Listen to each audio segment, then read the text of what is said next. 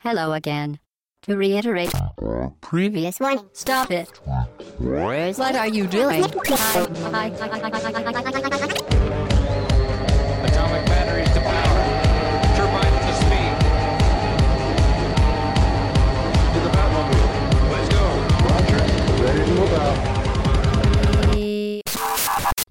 Podcast au bas gauche droite.fr, session 72. Bonjour tout le monde, très chères auditrices et très chers auditeurs. Bienvenue pour ce podcast thématique de plus. cette fin 2013, l'avant-dernier podcast de l'année. C'est ça. C'est ça.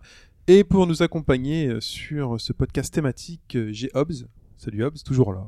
Toujours là, ouais, T'as été, présent. t'as été absent une fois, un jour. Je m'étais perdu. Ouais. Mike, salut Mike. Salut Chine, bonjour à tous. Ashura, salut. Bonjour tout le monde. Et coucou Alphonse. Salut tout le monde. T'as pas mis de cravate aujourd'hui? Jamais. On ne parlera pas de chiffres, ah, peut-être? D'analyse financière? Hmm, Ouais, Pas non, trop. non. Non, aujourd'hui je suis Père. Noël. Voilà. C'est pas trop le sujet. Et aujourd'hui, sur le thématique, on va essayer- on s'est posé une question et on va essayer de débattre autour de cette question. La simplification aura-t-elle la peau de Roger Rabbit? Du jeu vidéo Voilà. Oui, C'est- Ah, c'était Roger Rabbit. C'était Roger Rabbit. Il a une drôle de, une drôle de voix. Comment elle s'appelait la soupe dans Roger Rabbit enroué. Je me souviens plus, ça fait Oh tellement là là. longtemps. Pas la soupe. pas la- Bon bref, la simplification aura-t-elle la peau du jeu vidéo Euh, Et Plus donc- globalement, euh, enfin sur euh, la simplification, est-ce qu'elle aura la peau des jeux à système? Tout C'est à surtout fait. ça qu'on va qu'on va développer. Les jeux à système, les jeux bah, sur lesquels il faut réfléchir aux règles, aux mécaniques, comment ça marche. Ah, comment t'as fait? Ah bon Toi, les, les jeux qui amènent discussion, qui amènent un peu sueur et frustration. Euh, et nous allons euh, donc euh, introduire le sommaire du podcast. J'introduis le sommaire, moi. tu vois, c'est fort. Euh, nous allons déjà faire donc la traditionnelle définition. On va essayer de tenter, de tenter un peu de cadrer le débat que nous allons avoir. D'ensuite d'expliquer pourquoi on se pose cette question-là, parce qu'il y a un constat aujourd'hui, on voit des choses qui se passent dans les médias, dans les ventes, se poser la question de savoir comment on en est arrivé là. On va parler de médias qui sont peut-être les fautifs ou pas. Le traitement de ces jeux-là et ensuite on partagera nous nos expériences euh, mémorables sur ces jeux. Quels sont les jeux que nous on estime être les jeux à système, ceux qui nous ont fait transpirer, ceux qui nous ont donné du plaisir. Ou à l'inverse, ne Ou nous ont pas donné de plaisir. Tout Ceux qui à t'ont franchement dégoûté. Et donc pour commencer, une petite définition de ce qu'on pourrait appeler euh, jeu à système et je donne la parole à Alphonse.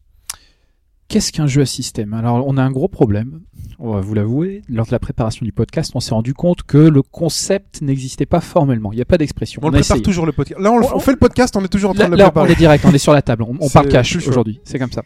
On a l'intuition, on a vu ce que c'est. Il y a des gens qui se disent ah oui ça c'est un jeu, c'est vrai que c'est plutôt un jeu à système ça, non peut-être peut-être pas spécialement etc. Difficile de le définir, on n'a pas de, il n'y a pas de littérature dessus, il n'y a rien qui a été euh, qui a été théorisé et donc je vous propose de revenir à la base, le Big Bang. Donc on commence par la base, on se rappelle, attention, euh, Captain Obvious, euh, tu veux rescue, que le jeu vidéo est d'abord un jeu et que dans chaque jeu tu as Des règles. des règles. Le jeu est régi par un ensemble de règles. Et c'est tous les jours, tout le temps, hein, pas tous les 28. J'ai supprimé cette blague de mon texte. supprimé oui. Je suis obligé de la faire. Genre, sans commentaire, sans transition non plus. Euh, ces règles contribuent largement donc à définir euh, l'attrait du jeu. C'est vrai du jeu vidéo, c'est vrai d'autres jeux, d'autres sports. On aime le basket, il y a beaucoup de fans de basket autour de cette table parce que c'est super rythmé, parce que c'est jamais pareil. On aime le football pour son incertitude, pour sa diversité. Mais pourquoi aime-t-on le curling? Finalement, ça on ne le saura jamais. L'idée, C'est les gens que, qui aiment le curling. je pense, ouais. Bah, c'est aux Jeux Olympiques. c'est vrai euh, qu'il y En France, je suis pas sûr, mais euh, tu montes un peu plus au nord de l'Europe, oh, il y a des gens que ça intéresse apparemment. Bon, j'imagine que les règles du curling lui donnent un intérêt particulier. C'est exactement la même chose dans le jeu vidéo. Les règles vont très largement définir euh, l'attrait de ce jeu. Nous, on est des joueurs, on est des puristes, hein, donc un bon jeu pour nous, c'est un bon gameplay. Et il se trouve que le gameplay est quand même largement déterminé par les règles du jeu. Il y a autre chose, il n'y a pas que les règles du jeu, bien sûr, dans le gameplay, mais c'est à mon sens euh, l'élément le déterminant. Il y a les règles du jeu, il y a la sensation de défi, il y a le plaisir dans la réussite que vous aviez analysé euh, lors d'un podcast thématique, il y a l'intrigue, et ainsi de suite. Alors, le propre des jeux à système, le propre des jeux dont on va parler euh, aujourd'hui, c'est d'avoir des règles élaborées et qui vont à l'encontre des jeux de type moderne, des jeux qu'on pourrait appeler euh, de type prêt à jouer. Alors attention ici, ton expression. hein. je l'ai mise, ouais, on verrait contre tout, même si vous l'avez pas compris. Je, je m'explique, je m'explique. Alors ici, attention, il n'y a, pas de- il a pas de jugement de valeur. Les bonnes règles, c'est une condition qui sont nécessaires, mais pas suffisantes à avoir un bon jeu. Tu as des jeux avec des règles hyper compliquées. Tu peux te faire violence, tu peux te taper 10 heures d'apprentissage, mais même après ça, tu vas pas prendre de plaisir parce qu'il y a quelque chose qui va pas, parce que les règles sont déséquilibrées, parce qu'il y a un, euh, je sais pas, pour les jeux de baston, il y a un personnage qui bute tous les autres, parce qu'il y a un contre qui est imparable, etc., etc. Et Je trouvais que la comparaison avec les, les jeux de société était intéressante. Ouais. On a des jeux de société qui sont vraiment euh, super accessibles, euh, genre un Uno, ça va plaire à tout le monde. En deux secondes, on va comprendre les règles, on va savoir comment ça marche, et euh, bah, tout le monde va s'amuser. Et puis on a des jeux qui sont un peu plus, compli- un peu plus complexes. Euh, je sais pas, Ashura, toi qui, qui, euh, qui joue pas mal aussi, je sais pas, des Agricola ou des trucs un peu plus les, les fameux jeux cubes en bois, cher Monsieur Fall. c'est ça où t'as un grand plateau, où t'as vraiment des, des règles un peu complexes. Et ben, ça a beau être plus complexe parfois. Enfin, ça veut pas dire que c'est forcément mieux. C'est juste, euh, bah voilà, ça t'apporte un plaisir supplémentaire euh, d'avoir des règles un peu plus compliquées et d'ailleurs pas forcément, mais en tout cas un, un peu plus de, un peu plus de défis, un peu plus de mais challenge. le plaisir va pas être immédiat pour le coup. Voilà. Agricola, moi, c'est j'ai fait une première partie de 3 heures, je n'ai rien compris. et c'est seulement à partir de la, la fois suivante que là, je commençais un peu mieux à piger ce qui se passait. C'est, Bah, voilà, dans le jeu vidéo, bah, ça, va être- ça va être ça va pareil. être un peu C'est pareil, exactement, ouais. c'est exactement la même chose. Il y a des jeux avec des règles très simples qui peuvent devenir éternelles. Tu as mentionné Uno dans le type jeu de cartes, jeu de société. Euh, le jeu de Go, tout simplement, encercle ton ennemi, très facile. Oui, bon, d'accord. Et une fois que tu as dit ça, euh, tu, tu te rends compte qu'il y a des écoles de jeu, etc. Les échecs, bon, un petit peu plus compliqué, mais sur le fond, il y a, il y a combien d'unités des différentes échecs Il y a le roi, il y a la reine, il y a le fou, tour, il y a le cavalier, le tour et le pion. Donc il y a peut-être 6 ou 7 unités qui ont chacun des mouvements spécifiques. C'est tout. Et derrière ça, mais derrière ça, c'est que tu rajoutes sur les échecs d'autres mouvements type euh, rock ou des choses comme ça. oui, Tu mais c'est mais c'est à peu près tout. Euh, Après le rock. Tu euh, C'est aussi des jeux dans lesquels parfois t'as des règles cachées. Tu vois, genre tu fais, tu sais que tu Oh, pouvais faire règles ça. cachées. non, mais t'as des jeux comme ça, des jeux vidéo. Oui, tu oui, vas, tu jouer. Tu vas t'imaginer un gameplay. Enfin, tu, tu vas y jouer pendant des années. Et un jour, quelqu'un débarque. Il fait, mais attends, tu savais que tu pouvais faire ça. euh, et tu te dis, non, mais attends, ça m'ouvre un champ stratégique euh, immense. Voilà. Donc, Voilà, mais là, le mot est lâché, les échecs, c'est quand même aussi la stratégie qui vient. Mais c'est mais mais, les les règles. du jeu sur le fond ne sont pas incroyablement compliquées. Ah non, On a non, 6 non. ou 7 unités. Comparer ça à un RPG tactique moderne, euh, ça Oui. fait rire. Et pourtant, les mecs, ils jouent depuis des siècles. Et pourtant, t'as des champions du monde norvégiens, etc. Bon, bref. ils sont c'est- norvégiens, les champions du monde. Oui, c'est la première fois. euh, D'accord. en une espèce de prodige. Enfin, non, je crois que c'est la deuxième fois, c'est un prodige. Mais c'est plus fois. les Russes alors. C'est plus les Russes, c'est plus les Indiens. C'est ça la nouveauté. Ou Attends les que Américains. Zlatan s'y mette, ils seront suédois, les champions du monde. Possible. un ordinateur qui sera champion du monde, non, bientôt. Euh, euh, Ouais, mais ça ouais, compte déjà, pas, il y a fait. eu des nuls, il y a eu des défaites. Ouais, Ouais. On descend pas de titre. Il y a, sachant qu'il y a une stratégie euh, gagnante au jeu d'échecs. Ah ouais? Pour blanc. Oui, tout à fait. C'est-à-dire qu'il y a une stratégie gagnante euh, qui est établie, euh, qui est très difficile à, à suivre. hein. Elle est de- dans la- Il faut un ordinateur, mais à partir du moment où tu prends blanc et que tu connais cette stratégie gagnante, tu ne peux pas perdre. C'est-à-dire qu'il existe un cheminement dans l'arbre binaire des combinaisons. Au bout de même- 50 000 coups. Non, non, mais chaque situation a une réponse de blanc qui irrémédiablement lui permet d'arriver à la fin. Tout ça avec un damier tout simple et un petit nom d'unité. On ça. arrive à une complexité qui est folle et donc un très bon jeu. T'as aussi des jeux avec des règles très simples qui sont pourris. euh, puissance 4. Bon. Ça a marrant. pas fait mal. Pe- Paperboy, Paperboy, ça vous parle? Vous vous souvenez de Paperboy quand même? Le morpion. Non, mais le morpion. Le morpion, à partir du moment où tu sais qu'il faut maîtriser la diagonale, c'est fini. On est d'accord. On est d'accord. T'as aussi des jeux bah, avec des règles euh, très compliquées qui peuvent devenir euh, éternelles. Bon, bah, moi c'est Civilization, c'est un jeu que j'aime beaucoup, c'est super compliqué. Et il y a des jeux qui ont des règles très compliquées, mais qui peuvent devenir peut-être pas honteux quand même, mais euh, arides au point de vous les faire abandonner. Bon, euh, vous avez des noms comme ça, c'est le moment de balancer. Oui, et Trian Odyssey. Voilà, Trian Odyssey a, a fait une espèce d'unanimité autour de la table. Donc c'est pas, que- c'est pas que le jeu est mauvais, c'est qu'il est, il est complexe au point de devenir vraiment, vraiment relou. Bah, il est décourageant en fait. Ouais. Et moi, Les tacticals en général, je dirais. Non, je suis pas d'accord. difficile, à, difficile à appréhender euh, si, si c'est et à amené, maîtriser, euh, quoi. Ouais. C'est pareil, les Trian Odyssey, il suffit de, enfin, le truc, c'est, c'est de s'investir dans le jeu, essayer de, de comprendre les mécaniques. Et une fois qu'on est dedans, une fois qu'on a, qu'on a le truc, qu'on connaît le truc, qu'on est, qu'on, qu'on connaît bien les mécaniques, ben, ça, ça passe tout seul, quoi. Mais, euh, mais c'est aride. Mais Ouais, c'est aride, le aride. Mais c'est un peu le principe de notre discussion. On essaie de Ouais, savoir. euh, en gros, on va souvent arriver au truc, mais à partir du moment où tu maîtrises le truc, c'est bon. T'arrives à t'en sortir. Mais justement, la, la difficulté, pas du jeu, mais la difficulté, c'est de comprendre justement toutes ces règles et toutes ces mécaniques C'est d'arriver ouais, à ce qui point, nous permettent d'équilibre finalement où t'as d'arriver. C'est bon, je suis détendu. t'as plus de satisfaction que de frustration. ouais. Voilà. Parfois c'est 5, 10, 15. Mais c'est vrai qu'on va souvent parler de la difficulté du jeu qui est liée à ça, mais Ouais. on parle pas de la difficulté, mais c'est intrinsèquement je- lié. on, hein. va- on va y revenir, Ouais. mais très très brièvement pour, euh, pour juste, on va, on va en parler pour l'écarter, pour, euh, pour éviter qu'on y revienne tout le temps.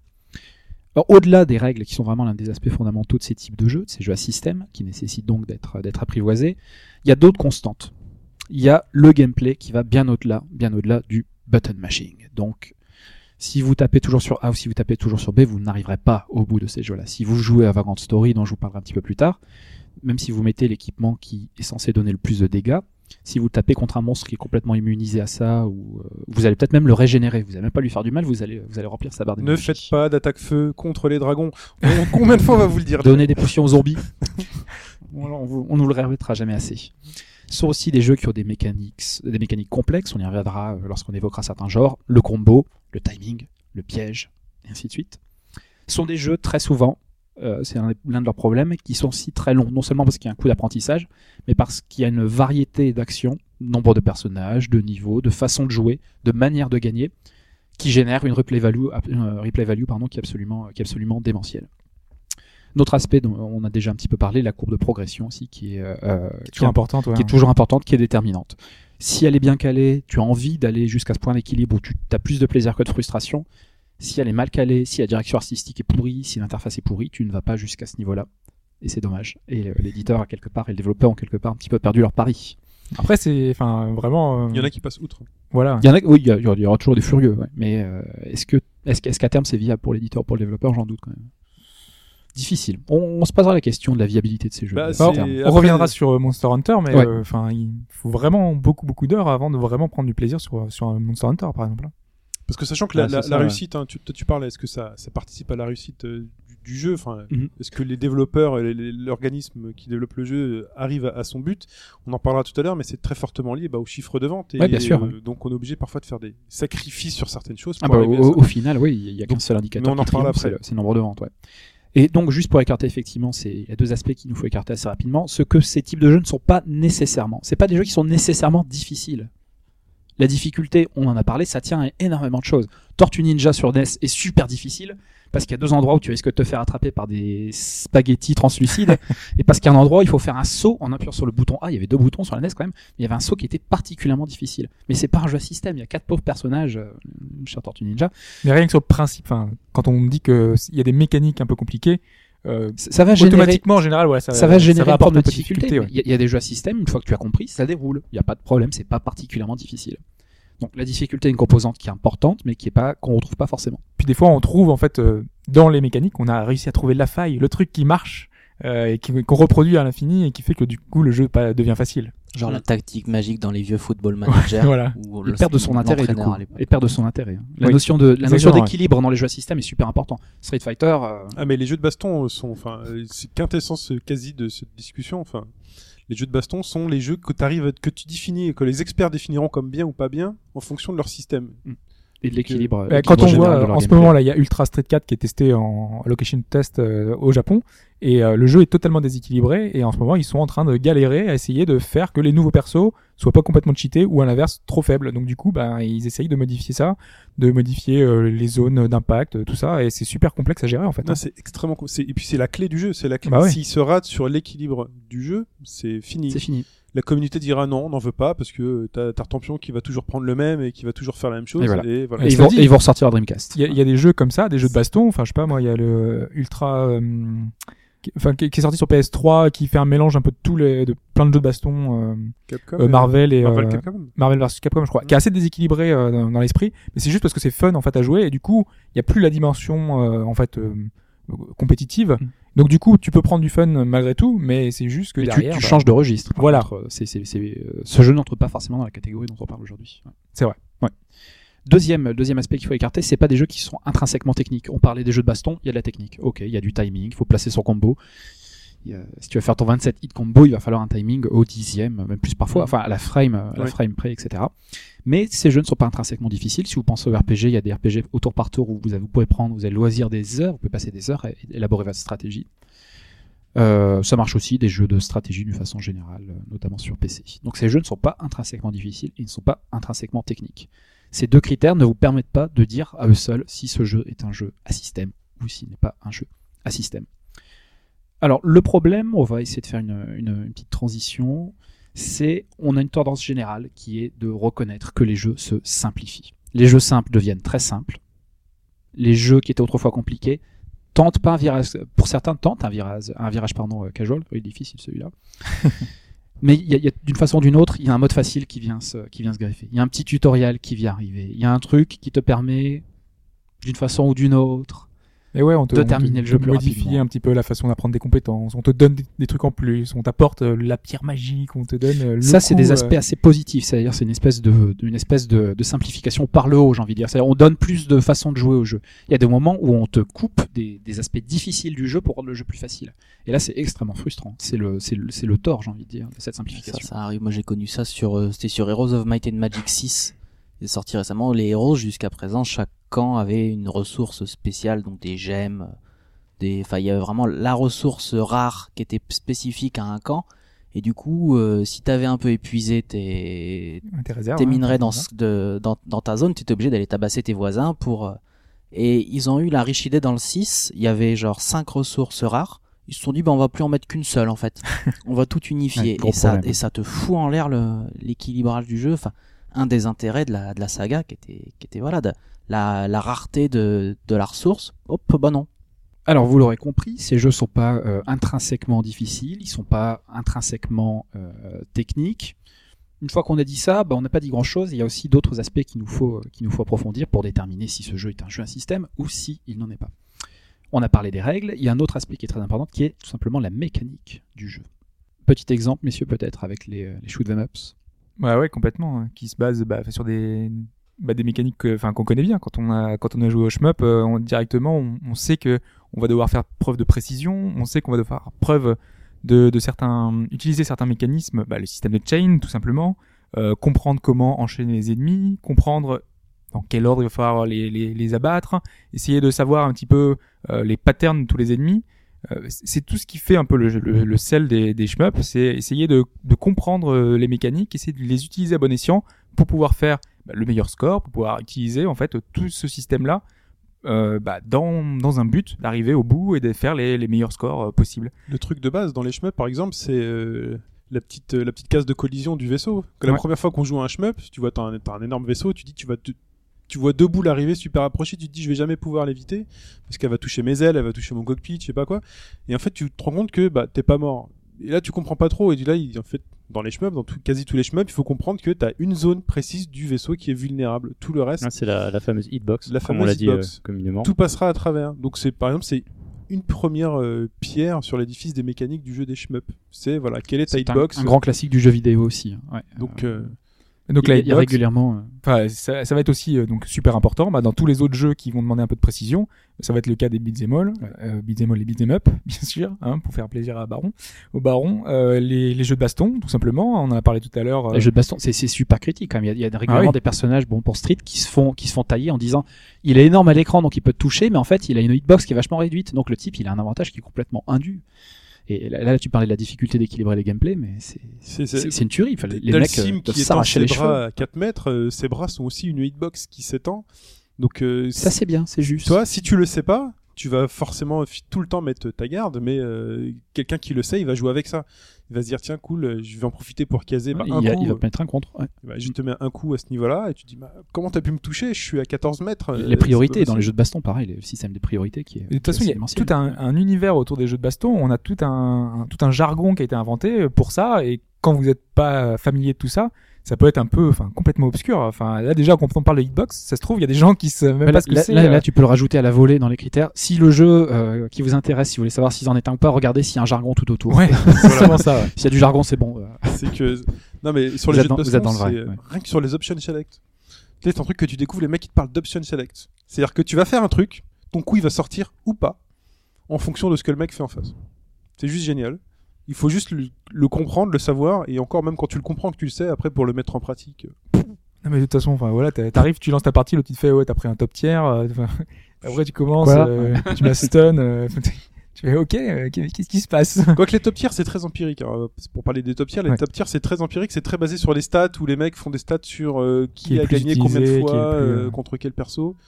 Et à partir de là, ils font une espèce de courbe de Gauss euh, sur pour chaque perso et de tableaux croisés euh, où tu vois à peu près qui est plus fort que qui et boum, t'as une liste un peu magique. ça marche bien souvent quand même. hein. Ouais. Tu vois la Ouais. liste de top tiers, Dalsim il était au début de la liste de top tiers euh, au début de Street Fighter 4 quand il est sorti, puis au fur et à mesure ça s'est euh, et Ryu, Daigo après Ryu, euh, voilà. Ouais.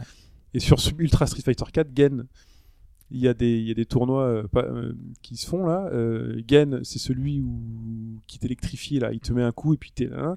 Ce mec-là, au début, t'as du mal à le jouer, tu sais pas trop, personne le prenait trop, et là t'as un mec qui a trouvé comment le jouer. Et du coup, tout le monde l'utilise. Tout le monde l'utilise pas, mais en gros, tout le monde se dit putain, il est balèze quoi en fait le, le perso. Donc euh, c'est vraiment euh, une espèce d'évolution constante euh, dans ce genre de jeu-là. Euh, Qu'est-ce qu'il y a d'autre comme mécanique qu'on pourrait parler, euh, dont on pourrait parler dans le jeu? Bon, en vrai, bon, là, on est sp- cité, on était spécifiquement sur les, les beat'em up ou les beat'em all. Il y a le système de combo, il y a le système d'esquive, il y a le jargon, le counter, le stun, le zoning, le guard break, et quoi d'autre encore? Enfin, bah, Dans Ouais, les même dans les RPG, hein, quand vous parlez de oui, tank. dans les RPG, Enfin, alors moi j'ai un Le- tank, le tank, un le sweeper, le fameux le pattern qui revient euh, communément à plusieurs jeux en fait. Ouais. le setup aussi dans le jeu de baston et dans le dans Pokémon aussi. Limite quand on joue à un genre de jeu, en fait, on se dit bon voilà, ce jeu-là, bah voilà, il, voilà comment il se map par rapport à mon expérience et par rapport à, à ce qui s'en dit. Donc bah, Pokémon, après on va pas parler de Pokémon, mais Pokémon c'est c'est un jeu à système, tout un- mais c'est juste affreux. Et on, oui. on en avait un peu parlé faut pendant vraiment le test. apprendre tout ce, tout ce qui se passe euh, derrière. Il y a, des- il y a tout un tout un vocabulaire, il y a tout plein de, de choses cachées et que qu'on apprend que quand on quand on travaille ça et euh, c'est très complexe. ouais. Et on en parlera quand on parlera, on essaiera de parler un peu des jeux qui ont plusieurs niveaux de lecture, parce que Pokémon, c'est un jeu qui a plusieurs niveaux de lecture. Un Street aussi, un jeu de vaisseau aussi, c'est un jeu qui a plusieurs niveaux de lecture, et c'est ça aussi qui plaît, c'est quand, euh, bon, tu, euh, tu peux y accéder, on en parlait tout à l'heure, les jeux faciles d'accès, les échecs ou, ou le Go, et euh, donc t'as des jeux qui... euh, Faut un peu de temps pour Voilà. euh, pour les appréhender. ouais. et euh, voilà, quand on gratte, on se rend compte que... ouf, oulala, il se passe un truc derrière. Comme la maison dans... comment il s'appelle le film? Avec Tarantino et Banderas et les vampires. ah, question. Quelle question. Une nuit en enfer. C'est comme dans une nuit en enfer. T'as la petite baraque et à la fin du film, tu vois en fait ce qui se passe derrière le ravin en dessous. C'est juste, euh, voilà, c'est juste la mort et l'enfer. Euh, on se met un petit extrait sonore et on va parler de pourquoi on se pose cette question justement.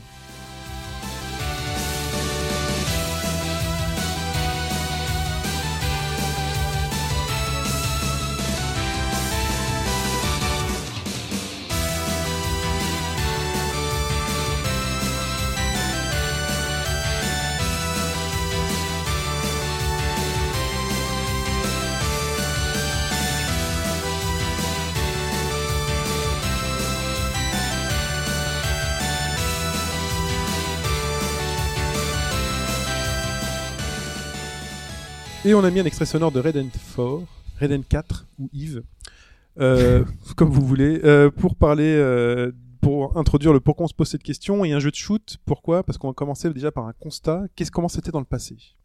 Comment c'était les jeux vidéo dans le passé? Et donc on en a un peu parlé aussi des règles inspirées du jeu papier. Donc on adaptait de- des jeux de société aux jeux vidéo. Donc on récupérait les règles complexes. Je Bah, c'est surtout si- que les, les jeux vidéo adaptaient finalement tout ce qui existait un peu autour. On l'avait vu au début, enfin on a déjà fait un podcast là-dessus, c'est on adaptait vraiment tout ce qui était autour de nous. Et dans les jeux, forcément, euh, qu'on pouvait adapter facilement, pendant les jeux de plateau, euh, et on a les jeux, euh, bah, les, euh, les jeux de rôle, tout simplement. C'est pour ça qu'on a vu naître des Donjons et Dragons, euh, enfin des adaptations de Donjons et Dragons avec euh, des Neverwinter Night, des Baldur's Gate, avec des tas de jeux qui, qui utilisent finalement des règles prédéfinies qui étaient déjà existantes, qu'on n'a qu'à adapter en jeu vidéo et reprendre, à prendre forme sous le sous l'apparence d'un jeu vidéo en modifiant quelques petites choses forcément parce que c'est pas la même chose. Il va falloir euh, trouver des mécaniques propres euh, à, l'action parce que euh, est acteur dans un jeu vidéo même si on l'est déjà dans un jeu de rôle papier hein, on, il a quasiment pas beaucoup de différence on est vraiment acteur aussi. Mais euh, mais arriver à transformer ça c'est pas simple Non, c'est pas simple, surtout que dans les jeux de rôle, alors, les jeux de rôle papier, moi j'en ai jamais fait, mais euh, il y a un game master qui est là et qui définit, tout, ses, qui fi- définit ses règles euh, un peu à la volée ou ses scénarios, qui a préparé ses parties. Donc c'est pas quelque chose qui est euh, retranscriptible facilement dans un jeu vidéo, mais justement dans D'ailleurs, c'est ce qu'on. Enfin, moi, je sais que quand j'étais petit, euh, Ouais. je, quand on faisait des, des jeux de rôle papier, enfin papier, euh, on essayait de rêver un peu comment est-ce que le jeu de rôle pourrait arriver sur ordinateur. Et on pensait que l'ordinateur jouerait le maître du jeu avec nous un petit peu. euh, il nous donnerait le, le- à plusieurs devant l'écran et essayer de nous donner le rôle. Alors que c'est pas du tout comme ça finalement que que ça marche aujourd'hui. Euh, aujourd'hui, euh, il n'y a pas vraiment de maître du jeu. Le maître du jeu, c'est le développeur. C'est lui qui nous donne une histoire. On est dans un dans un contexte, on est dans quelque chose vraiment des décrits, de narré, euh, mais vraiment euh, avec une seule issue possible, de plus en plus avec une seule issue possible. En tout cas, à l'époque, c'était moins le cas. On essayait de nous laisser un peu libre. Un Baldur's Gate, on a vraiment énormément de choix, on a des, options de dialogue qui sont très diverses. D'ailleurs, c'est, enfin, ça vaut parce que c'est du Donjon et Dragon où on a ce système bah, déjà de karma, on a, euh, on choisit d'être le bien ou le mal, ça va changer suivant nos classes, ça va changer, enfin suivant énormément de choses. Et toutes ces règles-là, on peut les appliquer aux jeux vidéo et ça donne vraiment des choses, euh, une ouverture, une- des possibilités qui sont assez énormes. On donnait même le rôle de, alors, je sais pas si on peut appeler ça le rôle de Game Master, mais dans Dungeon Keeper, par exemple. Ouais. Où finalement on te met dans le rôle bah, du mec qui, euh, Qui dirige le donjon. qui gère le donjon, quoi. T'es un peu l'intendant du donjon. Tu dis, bah tiens, c'est moi qui vais un peu faire mes règles du jeu euh, ou autre. Et par exemple, a une mécanique qui a disparu aujourd'hui, mais dans les anciens jeux, par exemple sur celle des point and click, euh, où finalement on te laissait un peu libre, on te donnait des objets et t'avais des mots et des actions à faire. Et finalement, t'essayais un peu toutes les actions sur euh, un peu tout. Ouvrir ça, ouvrir ceci. Et t'avais même des jeux où en fait en mode texte, où tu tapais, euh, tu tapais des phrases, donc des phrases clés, donc t'avais tout un, un peu comme Kinect aujourd'hui. Tu T'as un, un vocable à, à Ouais. utiliser. Non mais tu vois, t'as, t'as espèce un- de dictionnaire des mots que T'as un vocable à utiliser, mais là c'était vraiment dans les jeux et c'était t'as un vocable à utiliser dans les dans le jeu à taper. Je trouve qu'on se, rappro- on se rapproche un peu de, de ce qu'on a aujourd'hui avec euh, Scribblenauts, où on écrit un petit peu des, des, des mots, des, des actions, et après on essaie de les appliquer dans des systèmes de puzzle euh, qui donnent une, enfin, une possibilité, des possibilités qui sont assez énormes.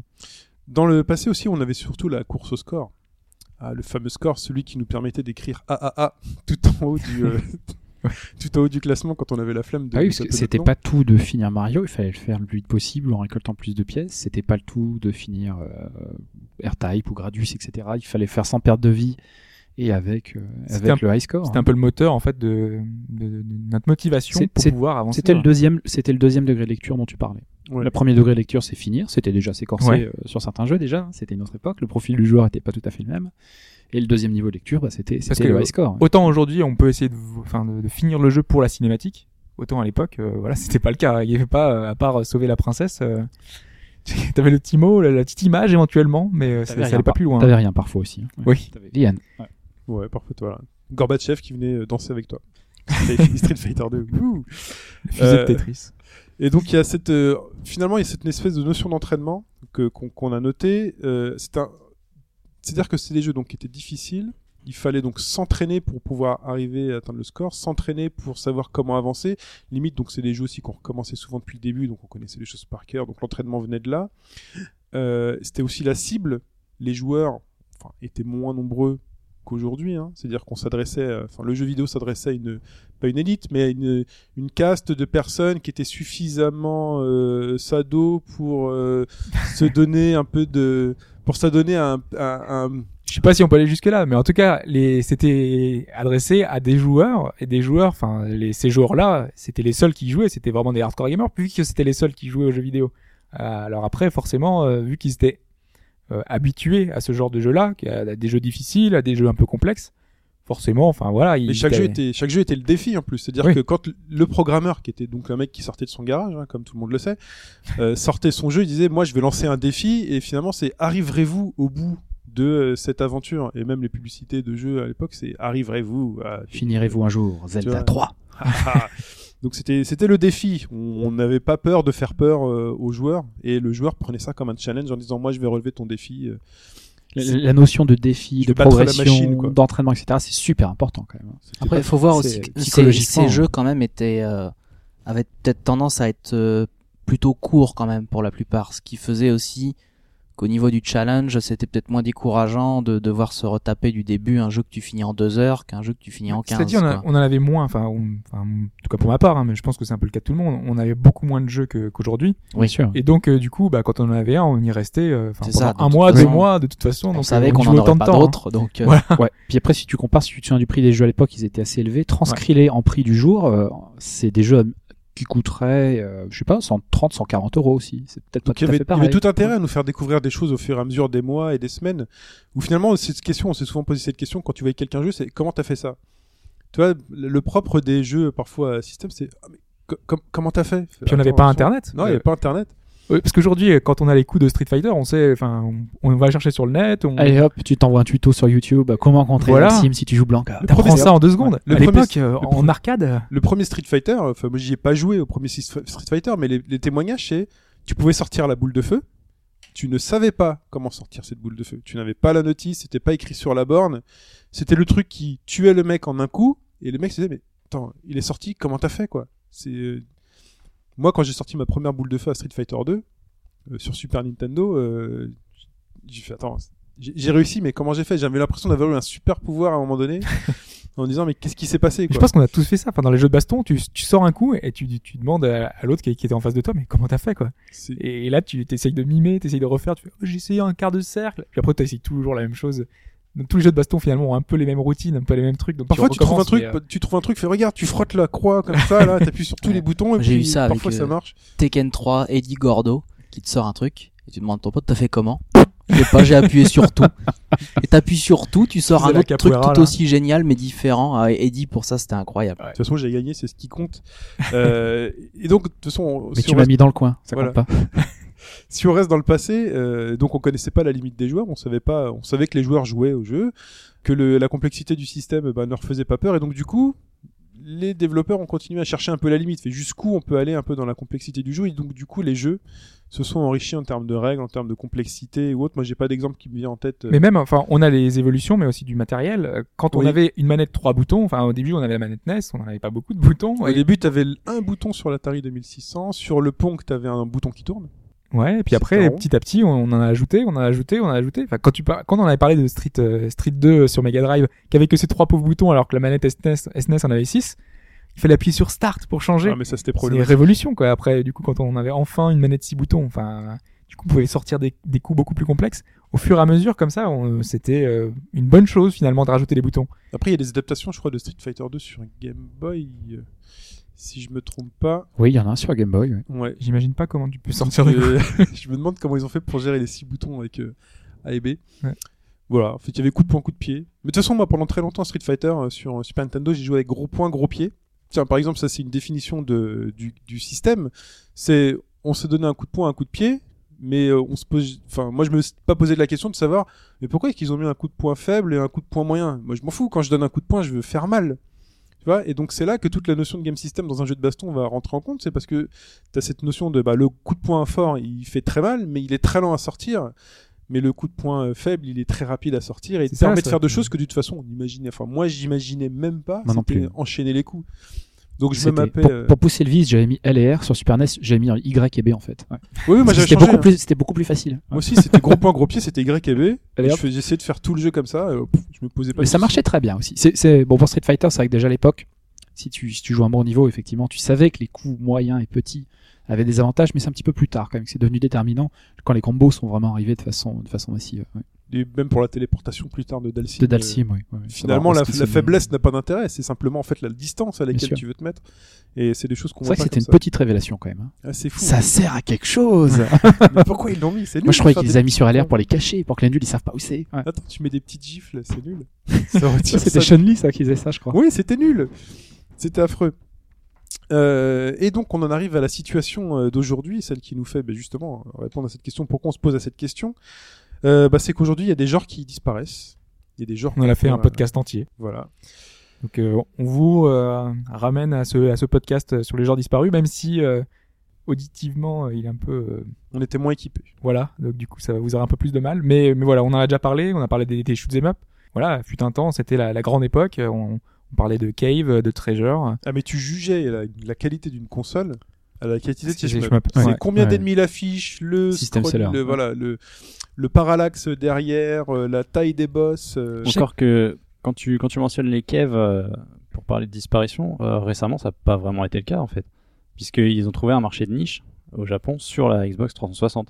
Il en sortait un, sans mentir, il en sortait un quasiment tous les 6 mois. Quoi. Ouais, mais mais moi j'appelle ça une disparition moi. ils en sortent sortaient quasiment chez plus. nous. Bah, Ils sortent pas chez nous, ils sont au Japon et encore chez ouais, nous, mais pas c'est un genre, c'est un genre qui marchait quand même, euh, qui marchait sur son territoire. Bon, certes, c'est pas, c'est pas énorme. Non mais ça marchait à, à une, c'était à quantité mais beaucoup plus forte qu'aujourd'hui, enfin que, que ce que souvent aujourd'hui. Aujourd'hui c'est un marché de niche quoi.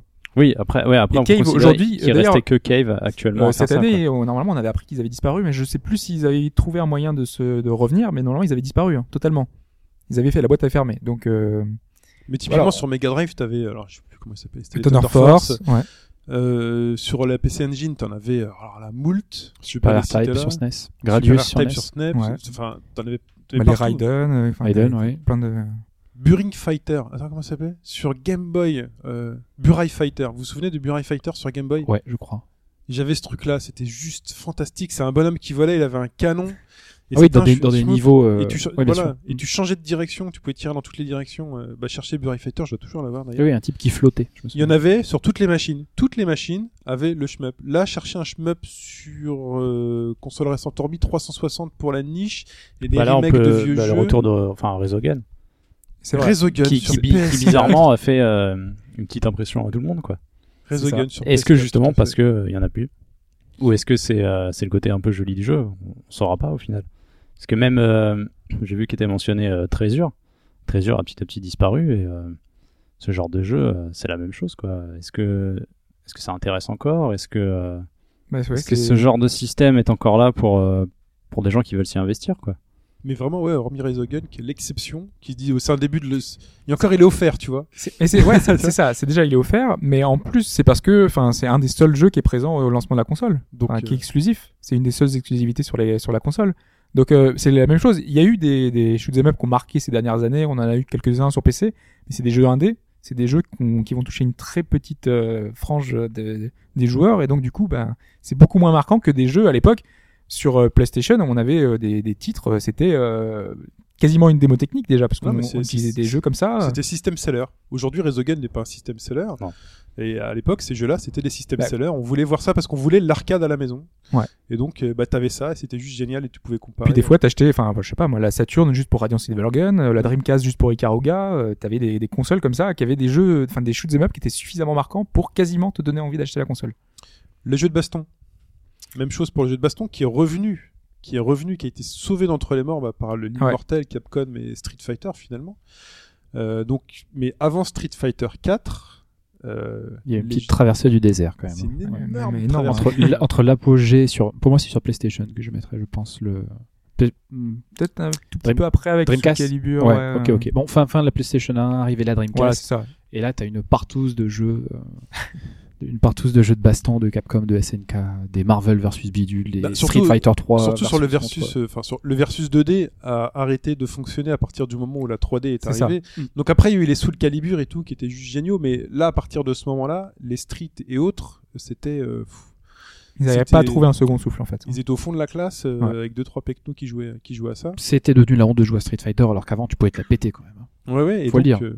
Bon après, est-ce que les jeux étaient vraiment bons? Enfin, je sais pas, Street euh, avant Street 3 3 euh, je suis pas sûr que.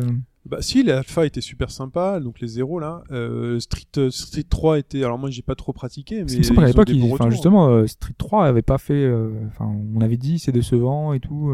Je sais pas, moi j'ai. C'était visuellement joli, mais euh, enfin, à part les puristes, c'est- ils étaient pas allés progressivement dessus quoi. Mais de toute façon, tous les mêmes les Street Fighter, parce qu'après t'as eu Alpha, euh, Alpha 2, ils ont pas eu le même retentissement même sur Super Nintendo, parce que quand, ont- le, quand le Alpha est sorti sur Super Nintendo, il a pas eu le même retentissement qu'un Super Street Fighter. Pas du tout, même. ouais. Absolument pas. On- Il y avait Street Fighter 2, Street Fighter 2 Turbo et Super Street Fighter qui a amené euh, Lei, enfin Bruce Lee et compagnie. Euh, les gens étaient contents, euh, des nouveaux personnages, mais après, après les Alpha, Et donc jusqu'à l'arrivée de Street 4, jusqu'à l'arrivée de 4, Street 4, qui, enfin aujourd'hui, euh, enfin, j'ai l'impression que ça, le, le, c'est le soufflet est un peu retombé encore déjà. J'ai regardé les chiffres de vente de Street 4. Euh, alors Street Fighter 4 par exemple, il s'est vendu à 3 et quelques millions C'est d'exemplaires. pas mal du tout. Ouais. Non, non, c'est énorme. Surtout pour Capcom. hein. Quasi Ouais. 4 millions. Alors, su- et là, si tu vois la, la transformation des gens, c'est-à-dire que hype, tout le monde y joue. Super Street Fighter 4, déjà ça baisse. Et Ultra Street Fighter 4, euh, non, euh, Super Street Fighter 4 Arcade, Arcade Edition, c'est catastrophique. Je, sais même pas si on a un million. Tu vois, Mais c'est, parce que là aussi, c'est peut-être Capcom qui a un petit peu abusé avec Ouais, sa fameuse habitude de ressortir euh, la même chose en un tout petit peu mieux plein pot. Même si Ouais, tu je le crois que payais. c'était moins, moins cher quand même. Si tu le payais moins cher si tu l'avais, si t'avais la l'avais déjà version d'avant, mais Ah euh, sinon non, Non, c'était non, quasiment. euh, de base, l'arcade édition était à un prix plancher. oui, entre Ah 30 oui. et 40 euros. c'est super Voilà. pas vendu. Le Arcade Mais- Edition, quasi plus personne ne l'a. Non, parce que à part les puristes, euh, moi je vois, moi qui suis un petit peu un joueur occasionnel de jeux de baston, je voyais ça, je disais mais pff, quel intérêt j'ai à aller acheter ça alors que j'ai Street 4 déjà. Et donc quoi. surtout, donc par rapport au passé, c'est que on va parler de la Neo Geo, c'est que par exemple, on avait une console qui était quasiment dédiée au jeu de baston. Mm. C'est Bon, en même temps, le constructeur était un fabri- enfin, un développeur de jeux de baston. C'était une Mais- console de niche aussi quand même. Oui, Oui. Non, mais elle était peut-être de niche parce qu'elle était chère. Mais si on avait eu les moyens de l'acheter, qui ne l'aurait pas acheté cette machine? Oui, mais on n'avait Oui, pas les moyens d'acheter. On n'avait Non, pas les on moyens n'avait pas les d'acheter. moyens de l'acheter, mais c'est une machine. C'est trop qui- facile ce que tu dis là. Non, mais c'est- ça nous faisait Non, rêver. je vois parfaitement. Ça nous faisait rêver. Cette machine-là, tout le monde la voulait. Et euh, pour preuve, on jouait aux sous-versions Super Nintendo euh, de Fatal Fury euh, ou autre. Enfin, ça n'avait aucun intérêt. Euh, le RPG. Le RPG qui a passé. euh, Alors, ça tombe bien, on a un autre, euh, on a un autre podcast thématique dessus. Allez-y.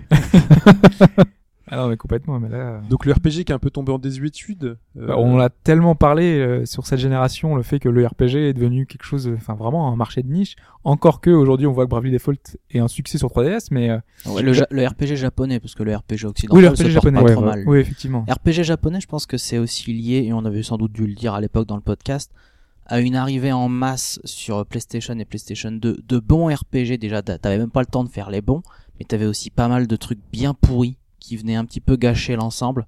Je pense qu'il y a eu une saturation de la part des joueurs qui ont juste vu trop de jeux arriver. et, Sauf qu'aujourd'hui, on en a quasiment plus. bah là maintenant on en a quasiment C'est plus, on est tombé, voilà. Mais c'est cyclique, hein. je pense que ça reviendra en je pense que ça viendra. dans, dans quelques années. Enfin, Aujourd'hui, enfin, quand on regarde sur les prochaines générations, on- on- il n'y a aucun RPG sur PS4 Parce et que sur il, Xbox One. il s'est bien déporté sur portable. Mais en pour l'instant, c'est un autre point euh, qu'on abordera sûrement plus tard. C'est peut-être lié aussi à ces fameux coûts, en fait. Aussi, ouais. La volonté d'une créativité euh, toujours débridée, mais qui implique des coûts encore plus élevés. Mais là, on, là, on est dans le constat. En tout cas, dans le constat, c'est qu'il y a, à part Natura- Natural Doctrine, il y a aucun RPG Bah, à venir sur parce euh, que les, grands éditeurs de RPG ont peut-être également voulu suivre cette voie de la simplification. Euh, FF13 pour moi ça reste quand même alors bon ça fait euh, Cela ça dit, fait débat mais Enfin, euh, ouais. ouais. parce que, enfin, finalement, enfin, tous les RPG qu'on a aujourd'hui, enfin, il y a beaucoup de RPG avant qui étaient aussi euh, très dirigistes aussi. euh. c'est quand un Grandia est aussi dirigiste qu'un FF13, quoi. ouais mais te donne l'illusion de d'être libre enfin, Ouais. euh, c'est comme ça que je l'avais ressenti moi Enfin, So- voilà. Donc, au final, enfin, on se retrouve avec. Pour parler euh, de pas FF13, RPG, euh, quoi. c'est un jeu à système et c'est un jeu à système de combat. Ouais. Et C'est quasiment un beat'em all. Voilà, et c'est peut-être pas forcément ce que les amateurs de Final Fantasy, de RPG attendaient. C'est sûr, Ouais, c'est sûr. Mais en Le- même temps, ouais, Mais pour c'est FF13, cool, hein. c'est Mais- c'est difficile de reprocher à Square, à- Square Enix d'avoir tenté quelque chose quand même. Parce que pour moi, ce qui a causé le déclin, ce qui a causé le déclin du RPG japonais dans une large mesure, et ce qui avait aussi entraîné cette espèce d'air glaciaire pour, pour, le, pour le, le jeu de baston, c'est le, la surabondance, l'offre, la saturation et aussi le manque de nouvelles propositions. Euh, Street Fighter 4, quand même au début, je sais pas si tu te souviens, il y avait pas mal de sceptiques quand même. Il y a des mecs qui t'ont dit putain, attends, ils, ils ont viré les contres. Qu'est-ce qu'ils ont fait là? Qu'est-ce qu'ils ont fait là? Oui. Et après seulement les mecs ont compris euh, les focus attack, euh, dash cancel, ils ont compris toutes les subtilités. Là ils se sont dit ok d'accord, ton jeu il est il est différent mais il est au moins aussi intéressant que le système Et il précédent. a fallu du temps, il a fallu des mois et voire des années hein, pour que Street 4 euh, S'impose, ouais. pour, pour qu'il s'impose. Mais tu te souviens, enfin, pendant combien de temps les tournois se faisaient encore sur des versions précédentes? Bon, il y en a encore qui se font aujourd'hui, mais euh, parce qu'il y a des versions qui sont immortelles. oui, bien sûr. Mais, euh, Mais, mais c'est pareil. Enfin, là, pour revenir sur les, sur les RPG, euh, aujourd'hui, euh, il y a des gens qui se plaignent de Tales of ou de, des ateliers qui sont, en fait, toujours la même formule. voilà, qui est reprise. ça, le- Donc euh, finalement, enfin, il y a peut-être aussi un extrême à pas prendre avec la FF13 qui a des simplifications peut-être énormes, mais en tout cas, ils ont tenté un truc quoi. Ils ont tenté quelque chose. ouais. À mon avis, c'est c'est plutôt dans cette voie-là qu'il faut aller si tu veux, si tu veux faire, euh, si tu veux que le genre survive. Ouais. Et donc, on, le- est, euh, on est dans le présent et donc le, le paysage d'aujourd'hui, euh, il a des nouveaux genres dominants? Qui, euh, qui ont pris place à la place de ces genres-là, même si ceux-là sont pas vraiment morts, on l'a dit. Mais par exemple le jeu mobile, qui est bah, aujourd'hui la tendance. Aujourd'hui on joue sur son mobile, on joue dans le métro d'un pouce, euh, voire de deux, euh, en cinq minutes. Quelle vulgarité. non mais c'est ça. Hein. Est-ce que tu manges avec tes mains? Tu manges avec une fourchette? Bah, Moi, je joue avec une manette. C'est pareil. Voilà. Euh, donc voilà les grands jeux du passé. Les grands jeux du passé. Alors, on a noté SimCity par exemple, qui était un jeu euh, qui qui intéressait les gens.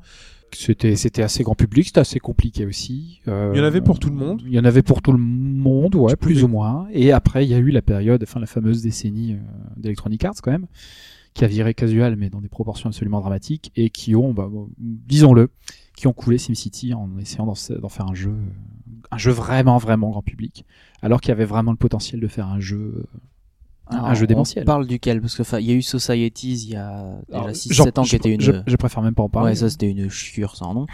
Et oui, là, c'est l'incarnation en- du mouvement, du Ouais. mouvement de simplification celui-ci. Et voilà. là, en mars de cette année, il y a eu donc le SimCity tout court. Mais là, pour le coup, ce qui l'a coulé, en fait, c'est que bah, c'était un jeu tristement dans l'air hein. du temps. Oui, il revenait à la base, mais en, a- en mettant des tout un tas de petits trucs. Oui. euh, Il y avait un nombre de limites qui m'ont, qui ont fait que j'ai pas acheté voilà. le jeu. Ouais. C'est mais il y avait le côté euh, contenu additionnel, machin, des trucs vraiment modernes qui ne La connexion obligatoire aussi. aussi la connexion vrai. obligatoire surtout d'ailleurs. Qui a empêché de jouer euh, dès les premiers jours. Quoi. Voilà et donc des, des petits machins Ça, comme ça qui aspect qui va agacent. pas dans la qui- simplification. Les transports en commun. Non, mais c'est qu'on peut pas Ah, juger SimCity. euh, SimCity seulement à l'aune de la simplification. C'est une accumulation de facteurs qui ont fait Mais que dans la c'était un simplification, ratage. il y avait quand même le fait que la ville soit plus petite. Oui. C'est tout petit, les systèmes de transport. SimCity, c'est les transports. Avec une C'est les IA qui était transports, c'est. Non, non, il y avait beaucoup de choses qui ont coulé. Et Regarde SimCity, t'as combien de villes aujourd'hui qui font plus de 5 ou 10 millions d'habitants? Il y en a de plus en plus. Les gens adoreraient avoir un simulateur de ville hyper compliqué, avec tout à gérer, pas uniquement le- les bouchons, mais l'eau, la pollution, j'en sais rien. Il y aura tellement de trucs à faire, et rien, rien, rien de la merde. Parce que les jeux sont drivés par des équipes market. Ouais, je pense aussi qu'il y avait une. un là, c'était un moteur qui était à rentabiliser, donc je pense que il- ce sera pour le prochain. Mais bon. J'espère. C'est peut-être un genre devenu euh, une niche aussi. Mais s'il était... Parce que c'est mar- comme tu le dis, c'est le marketing qui est, euh, qui est par-dessus. Donc euh, s'ils en vendent pas assez, bon bah quel intérêt pour eux? Voilà, mais, mais- mais qu'ils en fassent une niche hardcore dans ce cas-là, qui, qui soit peut-être moins ambitieux techniquement, mais... euh, Je pense pas ça- que ce soit. Mais qui si parle à ses tant passionnés. ouais. ça, hein, parce qu'ils ont euh, l'image de. Non mais de la The façon Sims dont, dont Alphonse le, le décrit, si on sortait ça actuellement en fait. Bah, en fait, euh, le, le SimCity, le, le dernier, euh, est plutôt accessible, c'est vrai. Mais, euh, mais je pense que il est dans des proportions acceptables pour le grand public. Oui voilà. Je pense qu'il peut faire un deuxième degré de lecture, essayer d'a- d'approfondir certaines choses sans que ce soit trop gênant pour le, pour le joueur euh, d'aujourd'hui. Enfin, aujourd'hui, euh, enfin, tout ça pour dire qu'aujourd'hui, on constate une simplification. Des jeux qui étaient sophistiqués dans le passé se simplifient, en plus de la sortie de jeux qui sont directement simples. On l'a vu avec euh, enfin Civilisation, qui lui, pour, pour le coup, euh, fait des choses acceptables. C'est bien, ça a été simplifié, tu peux faire des parties beaucoup plus courtes, tu peux jouer sur des cartes plus petites, euh, tu as des tutoriels, mais, mais tu peux toujours jouer sur une carte à 16 joueurs en mode, euh, en mode seed, le mode de difficulté maximale, et tu as toujours 30 types de ressources, 16 types de civilisations, des centaines d'unités, et surtout, surtout pour civilisation, on y reviendra plus tard, mais choisis ta manière de gagner, ce qui est assez unique euh, dans le jeu vidéo. Mais sinon, moi, je trouve que le, cas le plus marquant dans l'histoire de, de, de, de la simplification, finalement, c'est euh, BioWare, qui a été donc, euh, qui est aujourd'hui Electronic Arts. Hein. D'ailleurs, le studio change de nom en fonction du bon vouloir de- d'Electronic Arts. Et, enfin, BioWare, c'est normalement c'est la, boîte mythique pour les, RPG occidentaux. C'est Baldur's Gate. C'est tout un tas de, jeux qui sont vraiment marquants, qui sont très compliqués, qui ont une histoire qui est absolument incroyable, avec plein de, plein de choix possibles. Et aujourd'hui, les jeux récents de BioWare, c'est Mass Effect, c'est euh, euh, Dragon Age euh, 2. Ce ce sont des titres qui sont quasiment devenus des jeux d'action en fait.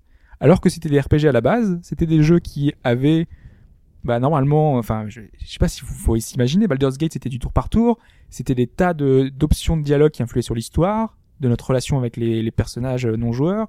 On avait une personnalisation des personnages qui était très très poussée. Aujourd'hui, un Mass Effect, on nous donne un choix entre deux dialogues, un rouge et un, et un bleu pour te dire, bah déjà on te, on te, Ça, c'est méchant, ça, c'est gentil. le- L'inventaire, il y en a plus. Euh, le, les, les combats, il y a, y a même plus de pause dans le 2, alors que dans le premier, on a une espèce de pause tactique. Ouais, c'est Ça c'est ce qui est d'autant plus frappant, c'est que du 1 au 3, tu sens cette simplification en Ouais. en fait. Au-delà de toutes leurs années et les belles années BioWare, tu sens que de Mass Effect 1 à 3, il y a vraiment des trucs qui ont sauté. Et, euh, Et même dans c'est- tous leurs jeux, en fait. quoi. Au, au fur et à mesure, on, on regarde la, la, la ludothèque euh, qu'ils ont. Bah, ça, ça avait commencé avec euh, avec KOTOR, qui est très bien, euh, enfin Night of the Old Republic, euh, avec euh, des jeux comme ça qui arrivent et qui sont de plus en plus simplifiés, de plus en plus euh, euh, poussés pour être euh, enfin Ouais, joués par le plus grand nombre. Et des fois sans comprendre forcément, de Dragon Age Origins à Dragon Age 2, il y a quand même euh, il y a quelque chose qui s'est passé, on sait pas. On est passé d'un jeu à l'ancienne façon euh, les premiers Baldur's Gate, sans intégrer peut-être autant de, Oui, de moi, notions, le- qui était déjà plus simple. à un jeu à la Mass Effect en fait, mais qui gardait ce côté euh, Dragon Age avec encore un peu de RPG derrière.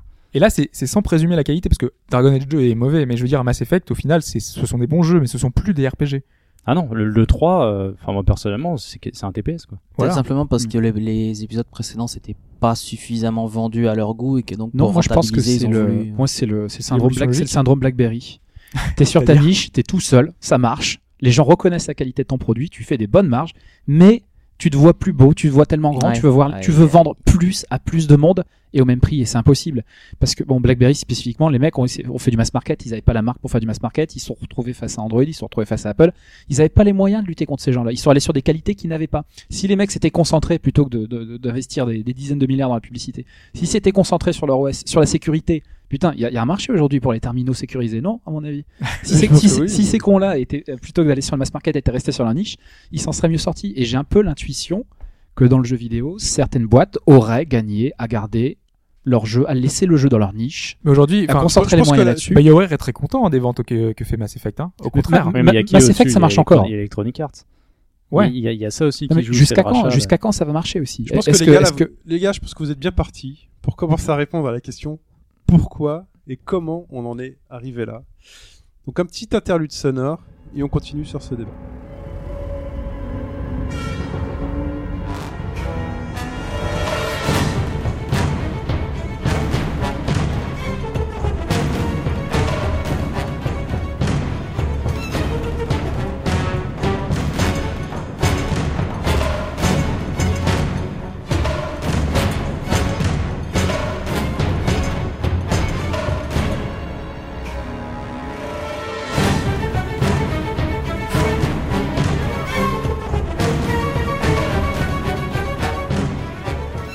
C'était Baldur's Gate 2, on en a parlé, je crois. Vous allez Ouais, ouais. prononcer le nom là et quelques instants. Parce qu'on était en plein dedans, on était On avec, plein euh, dedans, avec là, BioWare. un- euh, à fond dans le débat. Et on, voilà. Alors, comment on en est arrivé là? Comment on en est arrivé à cette simplification des jeux? Comment on en est arrivé au fait qu'on ne veuille plus faire travailler les méninges, le, nos méninges? le joueur moyen a changé, Chine. Le joueur moyen a changé? Ah bah oui. Bon, On est surtout plus, moi je pense. C'est-à-dire? C'est-à-dire que moi, on le- est beaucoup plus. oui, on est beaucoup plus, donc il y a plus d'argent à faire et que les jeux coûtent beaucoup plus cher. On l'a souvent dit, les jeux beaucoup plus chers. Il faut être rentable aujourd'hui. C'est le, le jeu vidéo n'est plus dans une démarche de on va proposer un produit qui va faire plaisir à des gens et si on rentre dans nos frais et qui nous permettent de faire un jeu après, c'est génial. Non, là il faut faire du bénéf. Et Les a- boîtes a- de jeux vidéo sont cotées à la bourse. Il y a sont- plus de monde à contenter, tu dis qu'on est plus, Oui. et il y a aussi du coup plus de tranches d'âge. Tout à fait. T'as un public qui est beaucoup plus compliqué aussi à le cerner. euh, Ouais. Avant, t'avais des mecs qui ils étaient, ils étaient prêts à payer beaucoup. Moi, je cherchais pas à le cerner le public. Il, elle était là, je pense la clé. Non, il, est- il était aussi très clairement identifiable. Avant, le mec qui joue aux jeux vidéo, il a des grosses lunettes, des boutons, il adore ça. non il mais aime bien quand c'est dur. ça c'était avant. Oui, ça c'était avant, mais ça c'était un peu, c'est des besoins dire qui l'évolution. sens, qui étaient plus faciles à identifier. Et je suis- Maintenant, t'as des, euh, le profil du joueur. euh, Voilà. Et je suis même pas sûr qu'à l'époque on pensait le jeu comme ça. si, si. Je pense que le mec, Je, je suis pas sûr que tu pensais le jeu en termes de cible. Je pense que tu faisais ton jeu, tu te disais j'ai une bonne idée, j'ai un bon challenge, moi ça me plaît. Ça dépend quelle époque, hein, mais Ça déjà, dépend chez qui aussi. ouais. voilà. Les mecs des qui- boîtes. euh, Les mecs qui faisaient les jeux étaient aussi des joueurs. Ils disaient nous si ça nous plaît les gars, Ouais. c'est- c'est- ça va plaire forcément. ça, ça dépend qui t'as la direction de la boîte. Si à la direction de la boîte, t'as comme chez Nintendo un ingénieur ou un type qui est du métier, Oui, c'est sûr que ça, ça ou aura si t'as influence, Bobby ouais. Etc. Bon, c'est pas la même Et chose. voilà, parce que moi je pensais à Electronic Arts qui avait quand même déjà, alors avant, avant qu'ils deviennent le numéro un, justement, ils ont tout fait pour le devenir et ils ont mis des jeux qui étaient très formatés pour un certain public. Mais comment tu formates un jeu? Quand tu formates un jeu, c'est que tu formates un jeu, tu développes ton jeu en pensant à qui, à la cible. À, la- à qui tu vas le vendre. Ouais. Et à l'époque, tu te demandais pas de savoir à qui t'allais Bah le vendre. si justement, Si, Electronic si, Arts si, le faisait. Electronic Arts le faisait. ouais. Ok, quand ça? Années 90. hein. FIFA, euh, avec tous les titres qu'ils ont pu, NFS, Need for Speed, ils mettaient en avant la Ferrari, ils mettaient en avant la marque. Euh, ils avaient vraiment une, une série de, de jeux qui étaient comme ça, euh, prêts pour un public. Mais quand tu faisais un shmup ou un jeu de baston ou un RPG, tu savais que tu allais t'adresser à des joueurs qui voulaient, ou même des jeux PC, tu t'adressais à des gens qui voulaient jouer, tout simplement. Peu importe, ils allaient découvrir le genre ou autre. Ils faisaient pas d'études de marché. C'était des, pas- c'était des passionnés. Tu pouvais leur vendre presque n'importe quoi tant que c'était bien. C'est c'est ce qui distingue souvent les passionnés du jeu vidéo. C'est des mecs qui touchent à tous les genres. Donne-leur un bon jeu, ils seront contents que ce soit un jeu de foot, un jeu de bagnole, etc., etc. Ça va leur plaire. Aujourd'hui, c'est pas possible. les, les pubs à l'époque quand même étaient vachement agressives, tout ça. Tu les sentais orientés vers un certain public quand même. C'est plus fort que tu toi, sens- gars. Tu sentais que Ouais, voilà, c'est le- plus oui, fort c'est que les toi. gars, c'est plus fort que toi, c'est vas-y, viens nous battre. mais c'est ça. Mais de- C'est- donc du coup, Viens le- Non, la machine, Nintendo, mais- c'est de la merde, quoi. ça, tu peux pas te c'est mettre en permettre, avant le côté euh, pub comparative. Mais quand tu fais ça, c'est que t'as identifié ta cible. Voilà. Tu sais que. Sega, c'est plus fort que toi. Pour toi, c'était. euh, Sega, c'était pour viser les ados. C'était pour viser. Nous, on n'est pas gamins. Nous, on est Sonic, que ça. Sonic est cool. Sonic, il est fun. Sonic est cool. Il met la musique, il a des lunettes. ouais. Mais c'était moins. c'est- Là, c'était vraiment plus sur une, une bataille d'images qu'on essayait de se donner parce que le jeu vidéo c'était cool, c'était jeune. Ce que je veux dire, en fait, le message que j'essaie de faire passer, c'est qu'aujourd'hui, le jeu, quand il sort, il est euh, testé sur un public. On prend un Ah, échantillon, mais ça, maintenant, c'est intégré. ouais. on te met le jeu dans les, entre les mains de personnes, on leur met des, électrocardiogrammes sur le cerveau et on fait regardez là, il y a la zone de plaisir qui s'active. euh, On en est presque là. hein, mais... sais, C'est bon, Roger. ouais. T'sais, voilà, le- t'as t'as le mec qui a pensé son jeu avec un niveau dans lequel il y a une énigme qui est un peu complexe et tout. Il se dit ah c'est cool, ça va être génial. Ils l'ont fait tester par trois pecnos. Ils ont fait oh, là ça va pas, là ça va pas. Le mec il galère. euh, pff.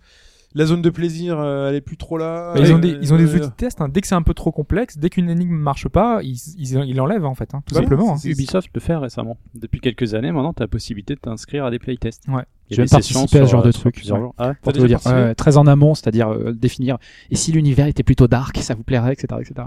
Et après aussi euh, les mains dessus, vous trouvez ça trop compliqué, etc. Ouais. T'es payé pour faire ça, donc euh, ça c'est chouette. Si, enfin, si, euh, si t'as que ça à foutre et euh, si tu connais des gens qui peuvent t'introduire là-dedans, ça c'est, ça c'est intéressant. Ouais, il y a Je un compte Twitter mais- mais qui je- toutes les annonces. Ouais. Mais ce que je peux te dire, c'est que c'est inclus au moment où les mecs se disent, ok, on va commencer à réfléchir à travailler sur ce jeu-là. C'est intégré très, très, très, très, très en amont. Pour le coup, c'est Electronic Arts, donc euh, je peux te le dire, mais euh, aujourd'hui, c'est- ça, ça, comment dire, c'est une démarche qui est, qui est même antérieure au, au fait de dire, on va faire un jeu là-dessus. Et vous pensez qu'on faisait ça à l'époque De la Pour, Neo pour, Geo pour partie. Pas autant, mais pour euh, partie. Mais oui, oui, oui. Ouais. Bon, c'était quand même pas l'âge de pierre de la, Voilà. stratégie d'entreprise non plus. Ça. Bah, attendez, quand, quand on passe d'un Mass Effect euh, 1 qui est euh, RPG, les mecs se sont pas posé la question de savoir s'ils allaient faire un RPG ou pas. Parce que BioWare savait qu'on allait acheter BioWare parce que c'était du RPG.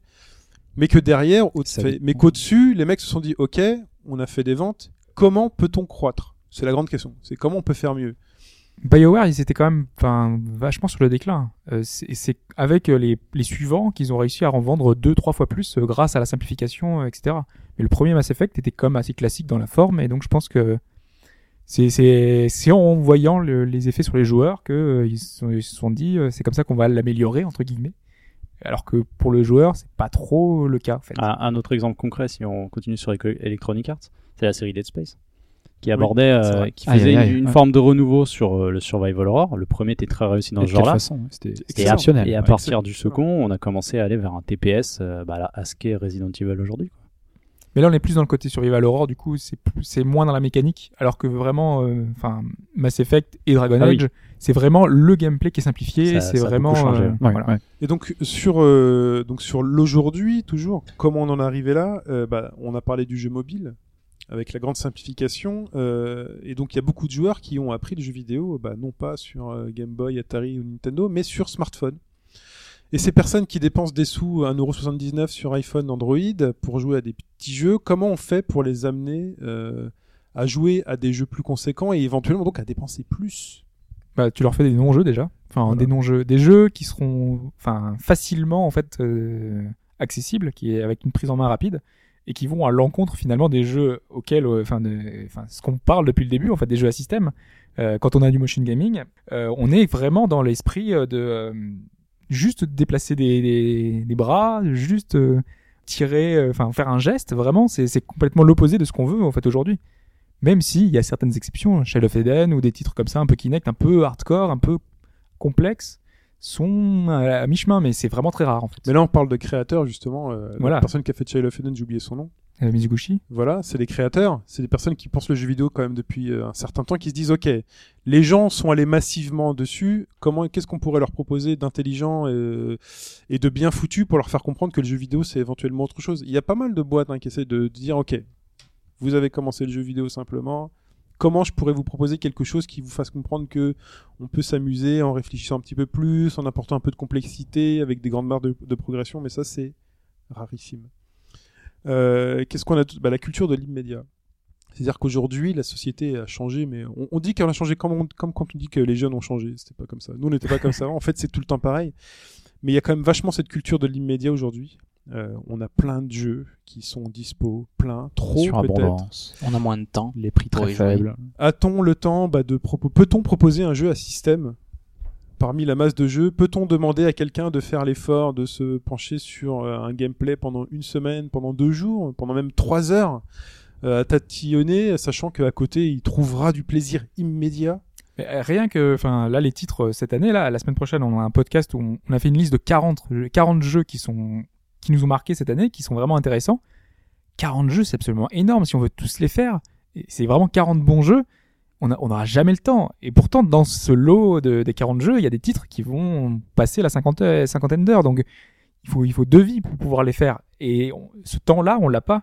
Donc, du coup, ben, qu'est-ce qu'on va faire? Eh ben, En général, on va favoriser les titres qui sont un peu plus courts on va essayer de caser euh, là ce jeu là il se finit en 6 heures euh, Interway ah bah là c'est bon en quelques quelques non, à la fin de ma semaine je l'aurai terminé C'est vrai, c'est ce que je me suis dit. J'avais dit ça à Hobbs en off. Je lui dit, t'as ouais, combien fait? 5-6 heures Je fais, ok, j'achète. Ouais, bon. Ou après, moi, enfin moi, je sais que euh, dans mon cas précis, j'ai tendance à essayer de jouer à tout. Euh, clairement, un jeu, si au bout de deux heures, j'ai pas, il y a pas un truc qui m'a accroché, bon bah dehors quoi, tant pis. Hein. Mais il y en a plein qui T'as réfléchissent aimé comme FF13, toi. ouais. Non, mais il y en a Ouais. qui réfléchissent comme toi.